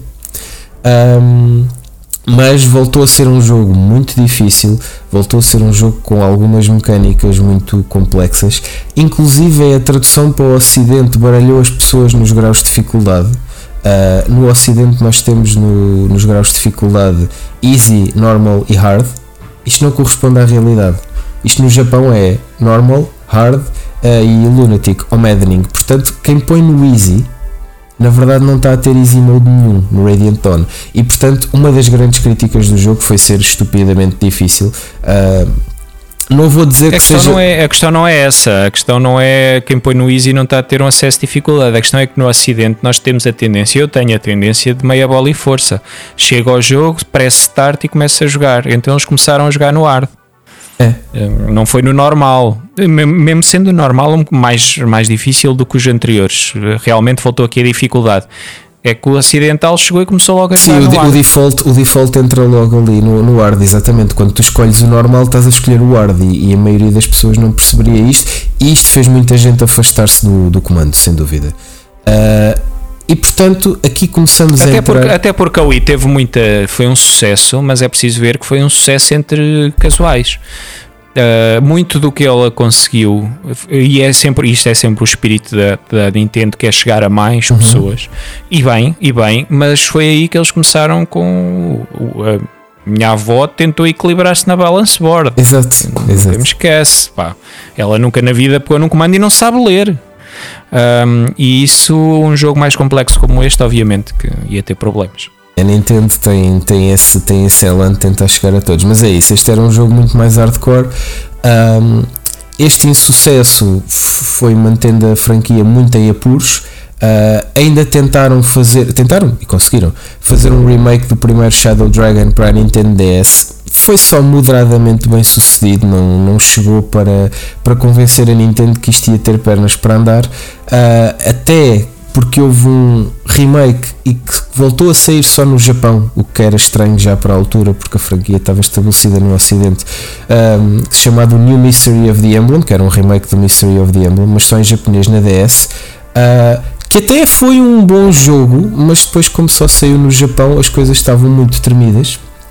Isto leva-nos aqui um, à última parte desta resenha histórica, que é o tudo ou nada o verdadeiro ponto de viragem da franquia para o colosso global que é hoje em dia, que foi Fire Emblem Awakening. Uh, portanto, a Nintendo deu um ultimato à Intelligent Systems. Vocês têm que vender um X de unidades ou nós vamos fechar a franquia e não fazemos mais jogos de Fire Emblem e acabou. Então o estúdio, achando que este poderia ser o último jogo que iam fazer, portanto Fire Emblem Awakening, que relembrar um, foi lançado em 2003. 2013 no Ocidente, 2012 no Japão, Sim. assim é que é. Um, foi onde a Intelligent Systems meteu a carne toda no assador. Uma história ainda baseada dois mil anos depois de, do universo de, de em Arcané, ok? Portanto, um continente que já tinha outro nome, que era Ilice, mas era o mesmo continente. Uh, ainda bebia algumas subhistórias do, do segundo, do Gaiden, dos outros continentes que estavam ao lado. Uh, foi buscar uma data de personagens históricos para partes da, da história, de continentes, mecânicas, tudo, tudo aquilo que eles se lembraram. Ainda hoje é dos jogos mais, mais broken de mecânicas, se vocês souberem explorar. Isto ele é muito acessível nas dificuldades mais, uh, mais baixas e, e é igualmente implacável na mais. Este é dos poucos jogos que eu me lembro que tem o, o eles chamavam aqui o Lunatic Mode e depois há o Lunatic Plus há aqui. Eh, eh, eh, este jogo é mesmo aquele jogo mais universal possível da série, para todos os gostos, para casuais, para, para hardcore fans. Um, foi o primeiro jogo que deu para desligar. Um, o permadeath, permadeath, se quisessem. Isto foi uma das coisas que, que trouxe muita gente receosa à série. Uh, não esquecer. Uh, o sucesso do jogo foi tanto no Japão, lembrar que ele foi lançado um ano antes no Japão do que no Ocidente, que uh, as lojas online, muitas delas foram abaixo, porque não aguentaram com a quantidade de pre-orders, ok? Este ano, este ano de interregno entre o Japão e o Ocidente ajudou o jogo a ter um boost de, de hype enorme. Uh, que quando o jogo saiu em 2013 foi um sucesso absolutamente retundante. Uh, devo dizer que pessoalmente o tom narrativo mais descontraído e o ar um bocadinho mais anime de algumas personagens tem sido agora um staple em todos os jogos desde, desde então, às vezes até demais, ok, já lá vamos, para mim, uh, mas tenho que admitir que é outro dos elementos que tem ajudado a série a, a tornar-se universal e acima de tudo a, a continuar, que uh, Gonçalo, se me perguntares, não é, se eu prefiro que a série acabe e mantenha um tom mais sério, ou que vá sendo assim um bocado mais pateta, mas que acima de tudo continue, para mim a resposta é tem de continuar.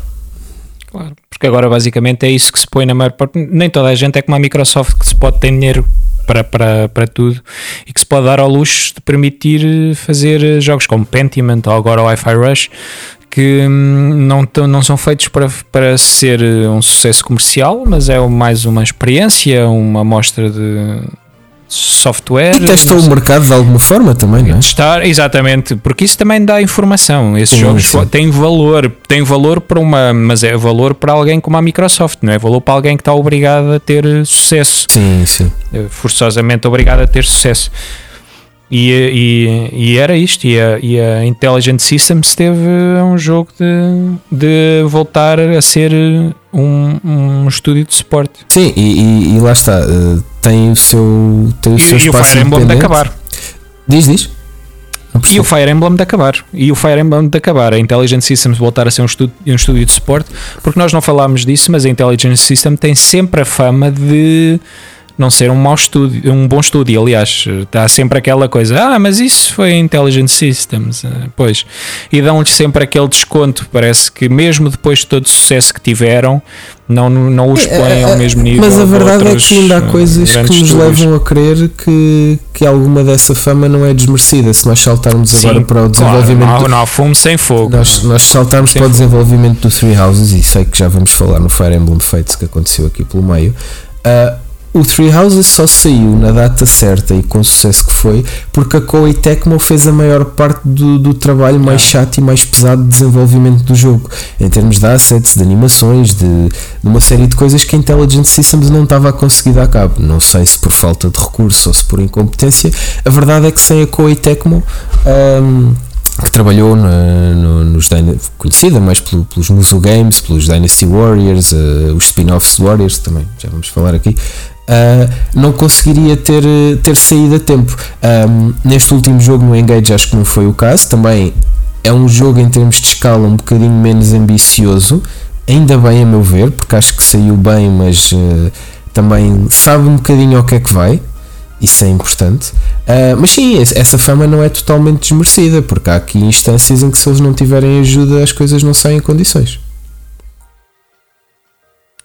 Sim, pronto. Eu, nós antes de sair as nós quando fizemos a primeira gravação ainda não tinha saído o Engage e aquilo que nós previmos na, na nossa primeira gravação foi basicamente o que aconteceu. E nós manifestámos essa dúvida como é que seria o jogo sem o apoio de um estúdio como a Koei Tecmo. É verdade, é verdade. E, e, e já lá iremos. E portanto Awakening que foi bateu o recorde de vendas da, da franquia desde, desde Mystery of the Emblem se bem estão lembrados há bocadinho que falávamos Uh, deu permissão para Fire Emblem continuar e aqui the floodgates were open. Se nós falarmos em jogos principais, Fire Emblem Fates ainda saiu um, para a 3DS em 2016. Uh, deu uma viragem à Pokémon e teve três versões: uh, Birthright, Conquest e, Revelations, sendo que eram duas histórias que divergiam num ponto central dos primeiros capítulos e, e, e, tentava, e, e, jogávamos com personagens diferentes. Revelations era o caminho que só existiu em DLC ou na versão de colecionador que na altura esgotou muito rapidamente e que eu tive a sorte de arranjar e que hoje em dia se eu precisar de um transplante de rim se calhar posso vender o jogo e, e conseguir comprar Já o Já o vendeste para comprar, né? Já vendeste para comprar e agora, se for preciso, vendes outra vez e, e para teres o rim de volta. Não, na, na, altura ele estava a preço de retalho, pronto, não, não custou, não custou ah. o rim. Tô, tô, o que eu estou a dizer é: se eu algum dia precisar de comprar um rim e não tiver dinheiro, posso vender a minha edição especial do Fire Emblem Fates, porque hoje em dia Sim. essa, se calhar, até mais do que o Path of Radiance, porque era a única que trazia os três jogos num único cartucho. Isso na altura foi o que me fez comprá-la, porque não, não queria estar a comprar dois jogos e um DLC uh, consigo ter os jogos todos em cartucho. O que, aliás, com a loja da 3DS a fechar, isto é muito importante dizer, o, o Fire Emblem Fates Revelation vai deixar de estar legalmente disponível. É? Não sei se toda a gente se apercebe disto, quem gosta do jogo, mas é com a loja online da 3DS a fechar. As maravilhas do digital, é as maravilhas é verdade, do mundo digital. É verdade. Eu, vou, eu vou poder jogá-lo porque o tenho em cartucho. Quem já o descarregou, obviamente, também o terá na consola. Quem o quiser adquirir legalmente, até haver um porte qualquer ou um remake, não vai conseguir fazê-lo. Portanto, se gostam, apressem-se. Um, Feito-se que mecanicamente foi um bocado o amadurecer de, de Awakening, ok? Tudo o que o Awakening mecanicamente faz, feito-se faz melhor em todos os níveis, a meu ver. Uh, narrativamente, uh, aparvalhou um bocadinho, há que admitir, ok?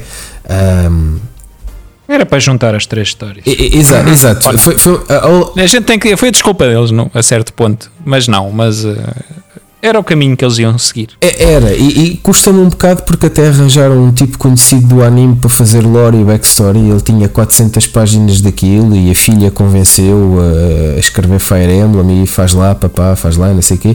E ele escreveu tanta backstory, mas depois aquilo é tão colado com o cuspo que, epá, é daqueles jogos que eu na altura estava a consumir bastante Fire Emblem, foi o primeiro que eu meti se calhar para aí 150 horas por causa das três campanhas, portanto ainda demorava bastante tempo a fazer tudo e devo admitir que não, não me fez muita confusão na altura, mas a história envelheceu mal.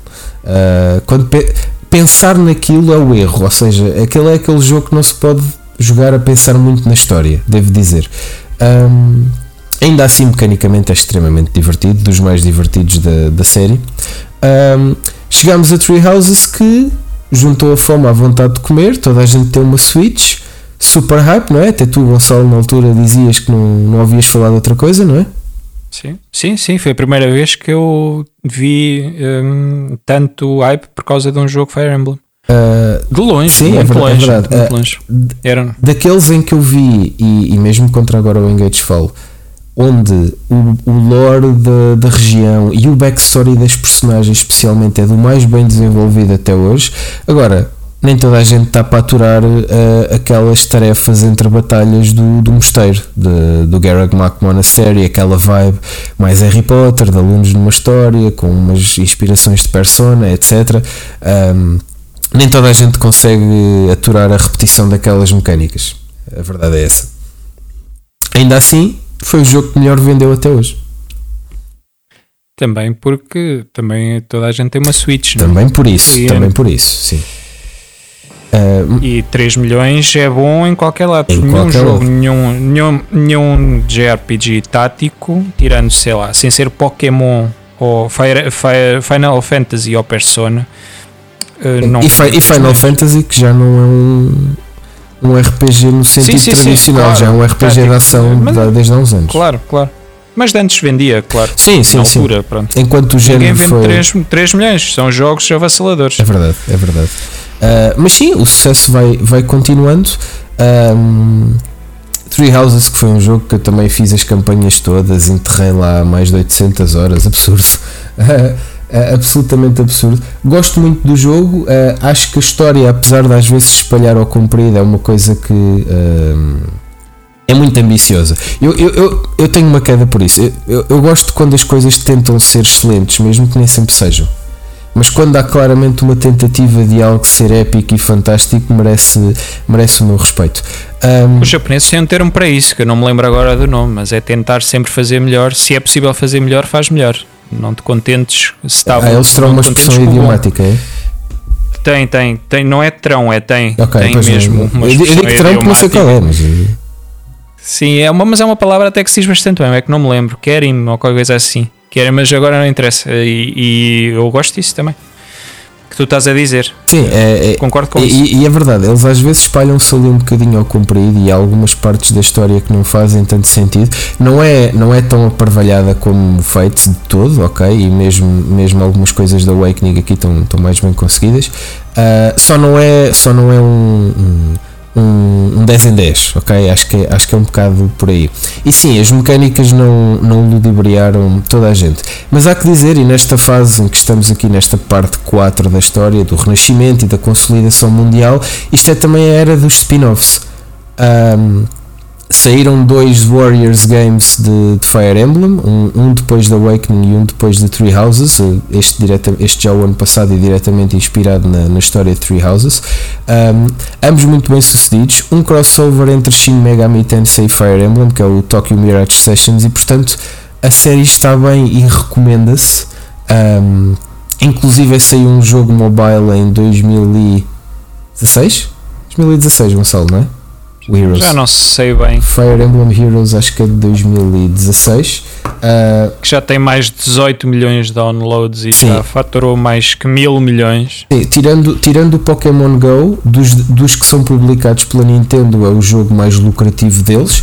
Não é o jogo mais lucrativo de todo o Android. Isso é coisas reservadas para, sei lá, Clash Royales e. Uh, Genshin Impact coisas assim, acho que, acho que é por aí, acho que é por aí. Mas está, está das, das first party tradicionalmente das consolas, que só a Nintendo é que está assumidamente no mobile, um, e que não seja o, o, crossover com a Pokémon Company, é o mais bem sucedido e portanto também é um caso de sucesso.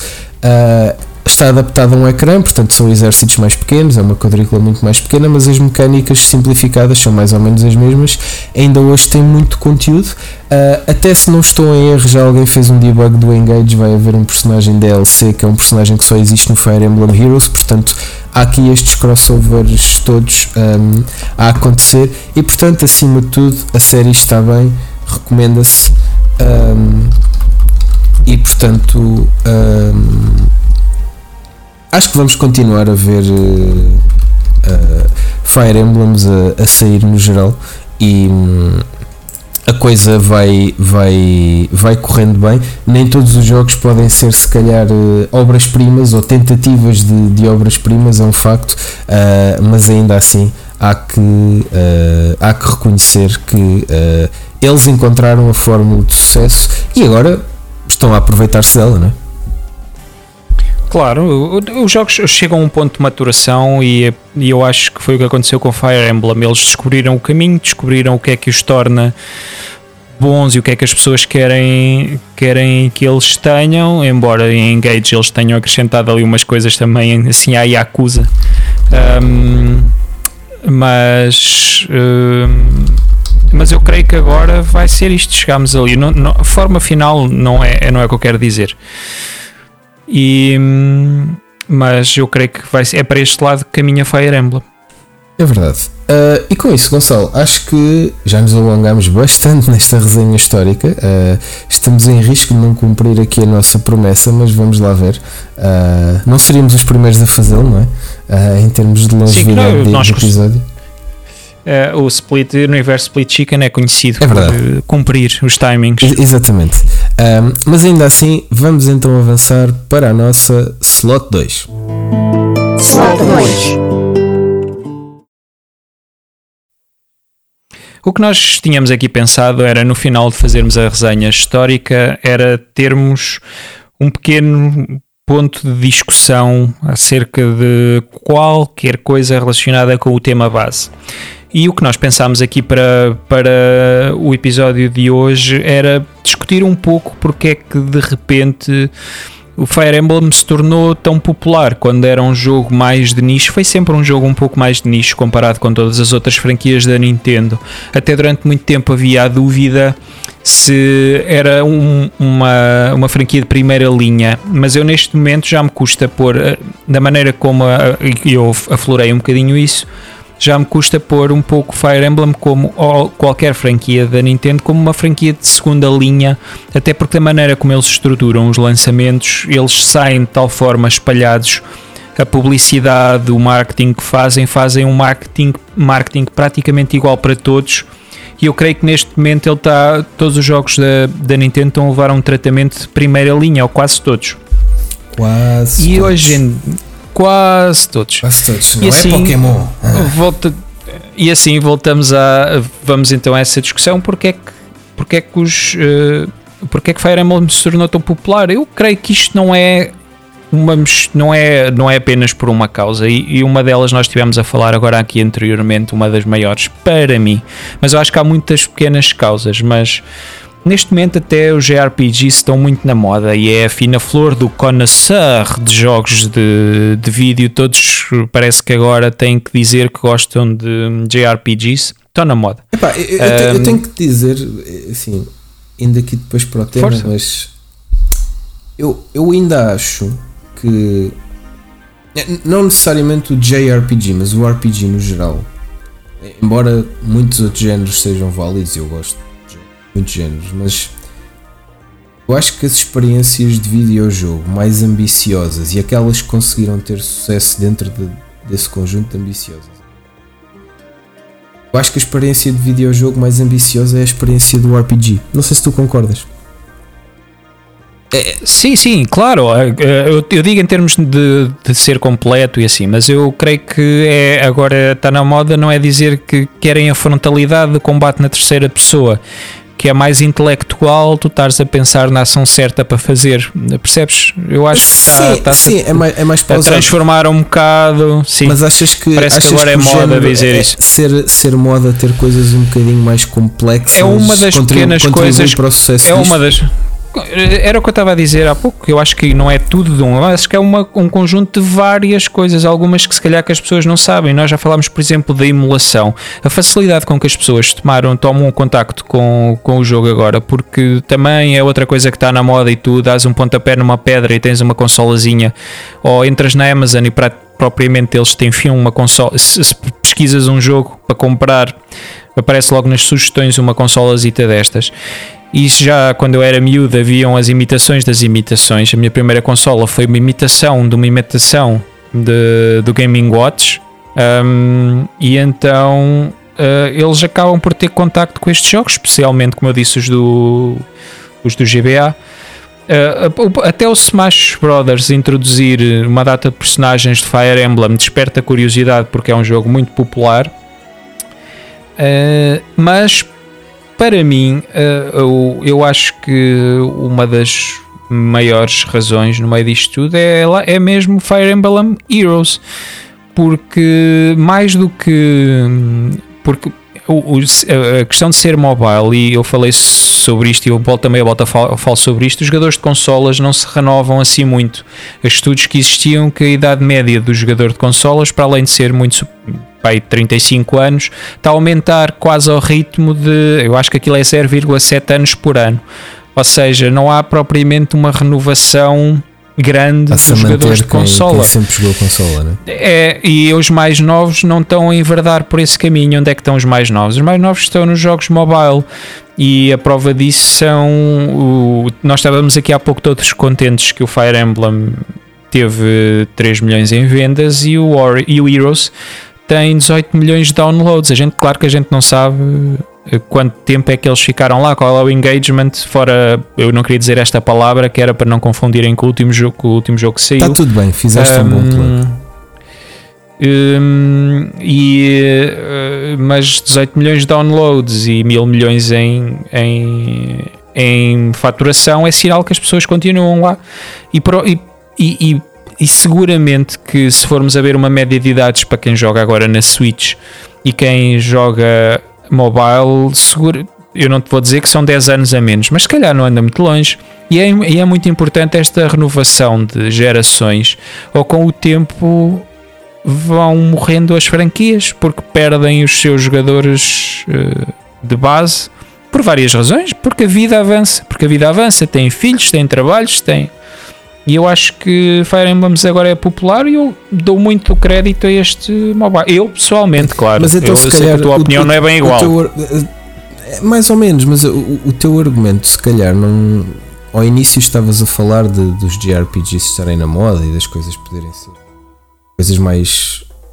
levem mais a pensar e a tomar decisões, sejam mais bem, bem vistas. Mas eu, eu acho que o teu argumento, e era, e era por aí que eu queria entrar, porque é muito o meu, vai mais no sentido de tornou-se tão popular porque souberam tornar este género muito mais acessível do que ele era antigamente, não é? Ah, claro. Seja, claro, sim, seja sim, pela sim. entrada no mobile, seja pela criação de mais opções de acessibilidade às mecânicas, o desligares ou ligares o permadeath. Os próprios níveis de dificuldade que até, até chegarmos ao Game Boy Advance isso não existia. Na, enquanto a série esteve só, só na, na NES e na SNES, havia um nível de dificuldade para cada jogo. Ponto. E é, e é aquilo. É, é, isso, isso, as coisas foram introduzidas aos poucos. Depois acho que, acho que há um outro motivo: é a aproximação do jogo pela aproximação temática, seja as histórias serem um bocadinho mais positivas e com umas piadolas pelo meio, seja pelo aspecto visual que pá, tenho que admitir que o aspecto do Engage não, não, não me convence a 100%, mas por exemplo, Nada. mas tem, mas tem que admitir mesmo. que é muito bem executado e é apelativo. E eu percebo que aquilo é apelativo. Uh, e, e, e, lá está. Uh, Se não te importares de, de, de, andar sempre a jogar com, com uma pasta de dentes de aqua fresh, que é o que me parece Opa, o personagem é, principal. Olha, eu, eu li isto algures, eu li isto algures, já não, não sei não, onde tá, tá, e disse, é pá, on point, bem, on point. Está muito bem pensado, isto até podia ser uma boa oportunidade se, se, se alguém da Nintendo está a ouvir isto de criarem aqui um, um, pequeno, uma pequena joint venture uh, temporária de marketing. Eu comprava esse tubo, por acaso. Até porque a Fresh passa publicidade, até costuma ser daquelas mais económicas, portanto, uh, até costuma às vezes ter disso cá em casa. Um, mas quem diria que tornar os jogos mais acessíveis a, a, toda a gente ia fazer com que mais gente o comprasse? Ah. Quem diria? Quem diria? Surpresa. Mas lá está, é, é, é, aquela, é aquela faca de dois legumes, não é? De, a, gente, a gente sonha com um tipo de experiência e, e eu, não, eu não tenho um nível de desilusão ainda muito. Aliás, eu acho que hoje em dia Fire Emblem é a minha franquia favorita porque eu me desiludi com Pokémon no geral.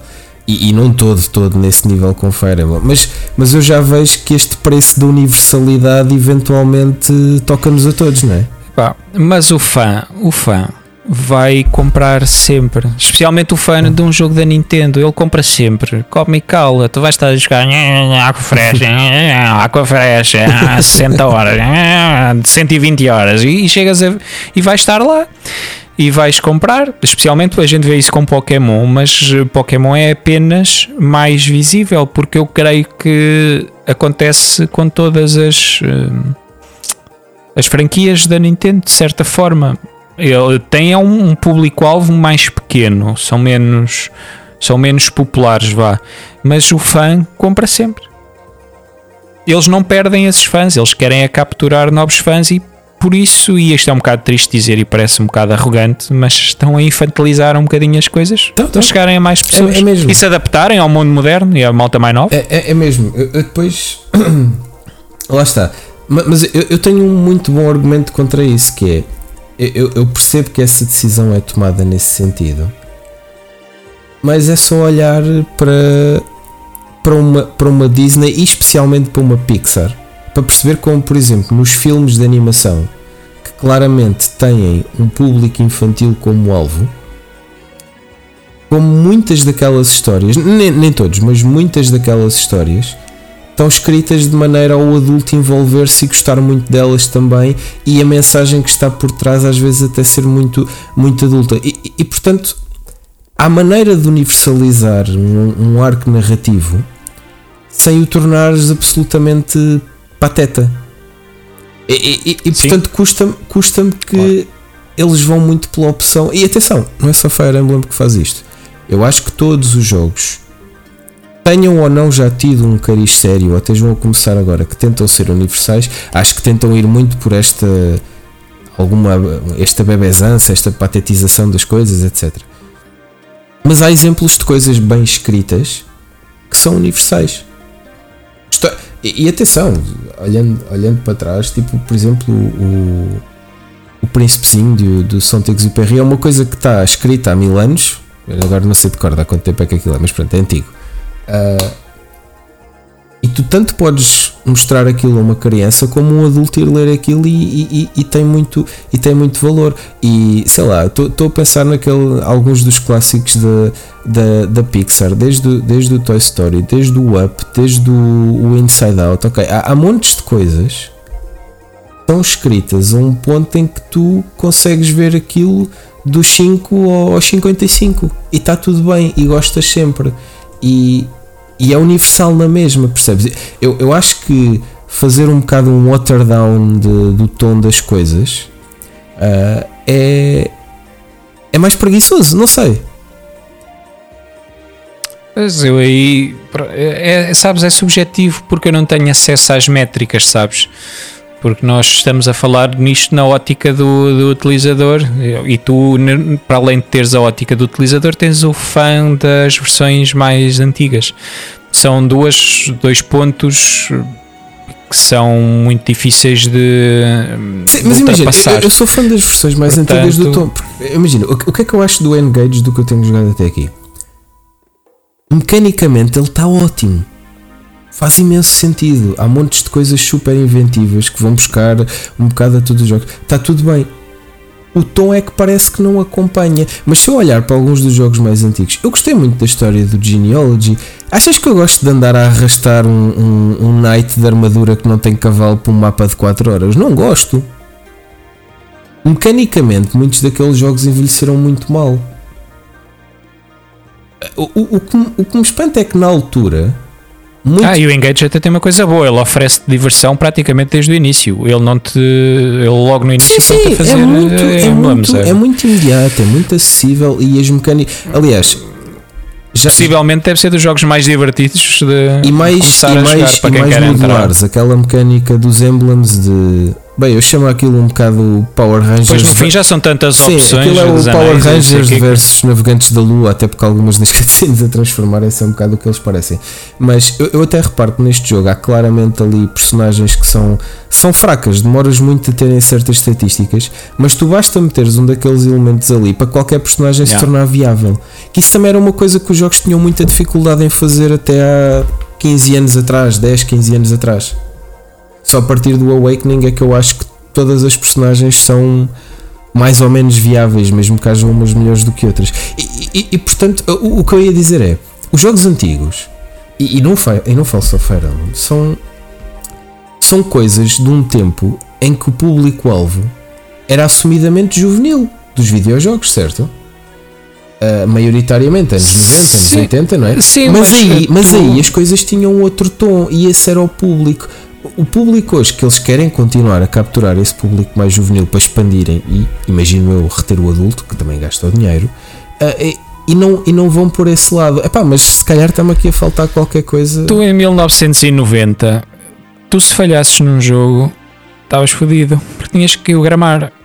Agora, hum, se não te apanharem desde o início, se te obrigarem a fazer uma coisa que tu não gostas, tu tens mil jogos teus e provavelmente compraste esse e estás a jogá-lo agora. Mas se te fartares, tu garantidamente, mesmo que sejas um jogador uh, casual, has de ter jogos que nunca jogaste em tua casa. Compraste numa promoção, porque veio num pack, porque tem, uh, tens a, a, subscrição do Gold, ou do Plus, ou do Game Pass e nunca experimentaste o jogo e simplesmente largas esse. E em 1990 não. Tinhas aquele cartucho e pronto. E acabou. 1990, e quem diz 1990, isto é uma coisa até, se calhar até 2015, sei lá. 2015 já estou a exagerar, mas para aí 2010, 2011 tu tinhas muito o espírito de erraste, lixaste. Por isso que deixamos de ter demos. A malta já não confia que. Ou melhor, a malta já não quer arriscar que alguém não goste de uma amostra do seu jogo. Claro.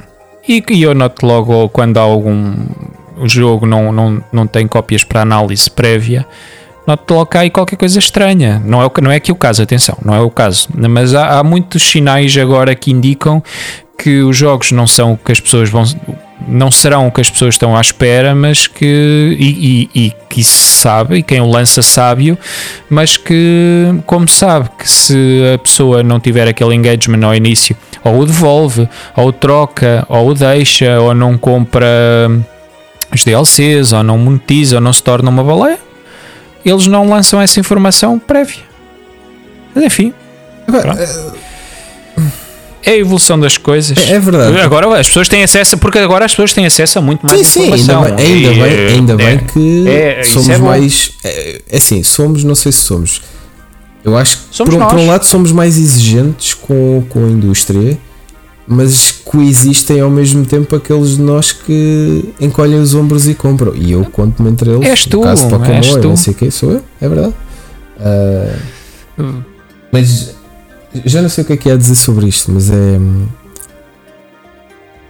é, é ah, já, já, sei. Ia, ia, dar o exemplo de, de, desta franja de jogos de, publicados pela Square Enix, dos 2D HD, os Octopath Travelers, os Triangle Strategies, uh, mesmo os Bravely Defaults, etc.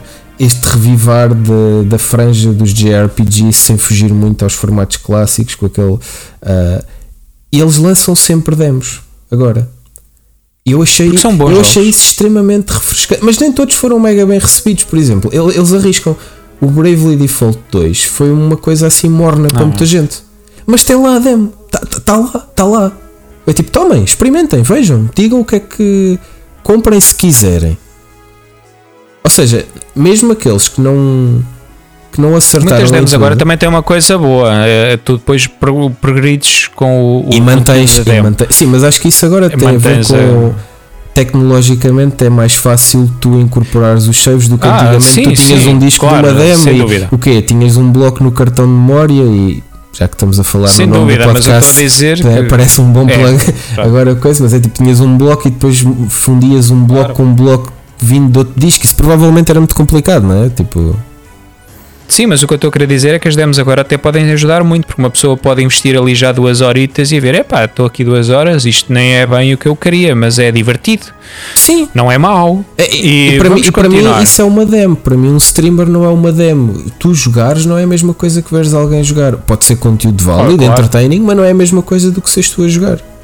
Nem falei, nem, nem falei nesse ponto porque concordo perfeitamente com isso. Eu não sou daqueles que que diz que ver o jogo ou ler uma análise é que está uh, é que é imperioso e imprescindível. Não. Sim, tens de jogar e eu até sou daqueles que, mesmo antes das análises que escrevo, é aí porque eu escolho, como eu não tenho acesso às coisas tendencialmente mais cedo, uh, gosto de ter a certeza que vou acrescentar algo diferente à discussão. Então gosto de perceber o que é que já foi o que é que já foi dito. Mas, mas estou contigo. Queres ter a opinião do jogo, vai, vai às cegas e não, não precisas de ver não precisas de ver nada sobre ele. Joga ou tu, tira tu, tira tu as tuas, as tuas opiniões. Uh, eu, eu acho é que já tenho pelo menos nestes jogos que eu conheço bem, eu, eu li algumas das críticas antes de, antes de comprar o jogo. Um, e eu já tenho aquela capacidade de filtrar quando vejo certas coisas escritas, de perceber se aquilo irá ou se é plausível que aquilo vá de encontro ao que eu quero ou não. Então eu acho que acabo por já gravitar, e não é sempre dos mesmos meios, atenção, eu acho que já acabo por gravitar para as reviews que eu sei que estão a dizer coisas, hum, ok, o que eu sei desta série, isto faz sentido que alguém esteja a dizer isto. Posso não concordar, mas é tipo, isto faz sentido, alguém ter encontrado esta impressão, alguém ter eh, pensado neste, neste, neste ponto. E enfim, até podemos deixar aqui, aqui algumas. Um, um dos links que eu estou a pensar deixar-vos aqui também no, na, na descrição do podcast é. Um, e, e, acho que, Gonçalo, sempre que encontrarmos do, dos temas que falarmos. Uh, conteúdo relevante, mesmo que não seja conteúdo nosso, acho que podemos bem partilhá-lo. Uh, seja os repositórios de informação online que existem, neste caso de Fire Emblem. Há um podcast dedicado a Fire Emblem, assim por uma malta no, nos Estados Unidos. Uh, para quem gosta da série é muito interessante, porque são, são conteúdos. E, e, e, pronto, acaba, acaba por ser esta, esta altura, e, e é isso. Falando aqui no Engage, sim, isto vai ser popular não, não sei se vai vender tanto como o Three Houses, porque apesar de tudo, há, há uma coisa que o Engage não faz tão bem. Não só pela história e coisa, mas é os personagens, tirando um punhado deles, não está tão fleshed out, não está tão desenvolvido. Por exemplo, estás familiarizado com a ideia das conversas de suporte dentro do jogo? Sim, sim. Pronto. Sim. No Three Houses, uma coisa que estava muito bem é que tu, pelas conversas de suporte, descobrias uma série de uh, histórias do passado das personagens e de coisas que eles sentiam e, e complementavas alguns dos buracos da história que tu tinhas com isso. Ou seja, se tu olhasses para aquilo como um todo, aquilo até era muito mais coeso. O Engage voltou àquela versão em que as conversas são apenas ah, obrigado por me ajudares nesta última batalha. Ou tipo, uh, o camarão salteado que tu fizeste ontem estava muito bom. Pronto, estamos neste nível, ok? Uh, portanto, aquilo são conversas de fazer skip e pouco mais. Ou, como há uma adulação tremenda para o protagonista, ah, Dragão Supremo, és tão lindo e maravilhoso. Pronto, e, e andamos um bocado nisto, ok? Não não entramos ali. Pode, pode entrar ali no ponto dos gostos e dos hobbies de personagens, mas a xixa, a essência do jogo está toda nas batalhas e entre as batalhas, uh, tudo o que acontece lá. Uh, e, e daí é, é, o que eu digo: a escrita deste jogo é mais preguiçosa, ok? Mas lá está, mecanicamente. Uh, mesmo os mapas são muito mais diversos. O Three Houses tinha mapas super básicos, que era quase sempre destrói o exército todo inimigo. Não tinhas praticamente mais objetivos. Este aqui tu defendes, este aqui aguentas turnos, este aqui destróis este inimigo. Este... Bem, enfim, há muito mais maneiras de abordar e, e a coisa está muito bem, mas tenho pena que seja só dás passos em frente numa parte e dás muitos passos atrás noutra parte. E, e, lá está, acho que haveria outras maneiras de combinar os dois mundos da coisa. E assim chegamos também à parte final do podcast, não é? Fire Emblem, um jogo que teve quase morto. É verdade. Um jogo que já foi uma coisa muito diferente de certa forma, do que é agora. Um jogo que renasceu das cinzas e está aí robusto, fresco e fofo. É verdade. Para durar. Muito. Fofo é capaz de ser uma das boas palavras, porque há muitas coisas que são, que são cuchi hoje em dia. Uh, gosto só não. E lá está, motivou-nos aqui até ver uh, uma hora e muito mais do que 30 minutos de, de episódio. 15 minutos também. Sim, também. Quem, é, quem, é que, quem é que quer saber disso, não é? Um, e, e lá está. Uh, Gonçalo, acho que prometeremos aqui mais conteúdo uh, num mês vindouro, ainda não sabemos bem o quê, ok? É, uh, prometemos que ainda não sabemos exato, nada, prometemos que ainda, que ainda não, sabemos, sabemos, qual é o próximo tema, nem sabemos ao certo quando é que regressamos, Exatamente. mas que será mais ou menos no prazo de um mês. Mais ou menos isso, precisamente. Com alguma coisa. Com alguma coisa. Um, e se calhar uh, assim nos despedimos. Uh, espero que tenham gostado, ou se não tiverem gostado, em qualquer dos casos, deem feedback nas redes quando isto eventualmente vir a luz do dia, está bem? Um, vamos deixar alguns timestamps aqui na, na descrição do episódio para quem quiser saltar algumas partes que não acho tão, tão relevantes para si. Se quiser ir só à discussão ou se só quiser ouvir uma parte da história também Uh, esteja à vontade. Esse... Considerando que isto é quase tudo sobre Fire Emblem, se eles acham pouco relevante, Sim, eu pronto. acho que o skip é fácil. Aí, é do minuto é zero para o minuto. Exato, podem, uh, podem dar o skip absoluto, sim, também, também, também funciona. Um, Deem-nos sugestões, digam-nos o, que é que, o que é que acham que também poderíamos fazer daqui para a frente. Acho que até podemos dizer, Gonçalo, estamos abertos a sugestões de temas, se quiserem que a gente vá para aí. Yeah, sim, não vejo, não vejo porque não. O mais que a gente pode fazer é ignorá-las. É, sim. Uh, ou não concordar com elas. Concordar. E, o, e, o melhor que pode acontecer é realmente ser uma sugestão boa ou muito boa sim. e a gente, olha, podíamos fazer um episódio disto. Uh, lá está, como vocês perceberam, dependendo do tema, não quer dizer que nós tenhamos sempre experiência exaustiva de jogo e de muita longevidade dos jogos entre os dois, vai depender. Umas vezes vamos tocar em coisas mais em comum, outras mais afetas a mim ou mais afetas ao Gonçalo, vai depender. Acho que também tentamos aqui beber dessa diversidade no, no programa, está bem? Um, e é isto.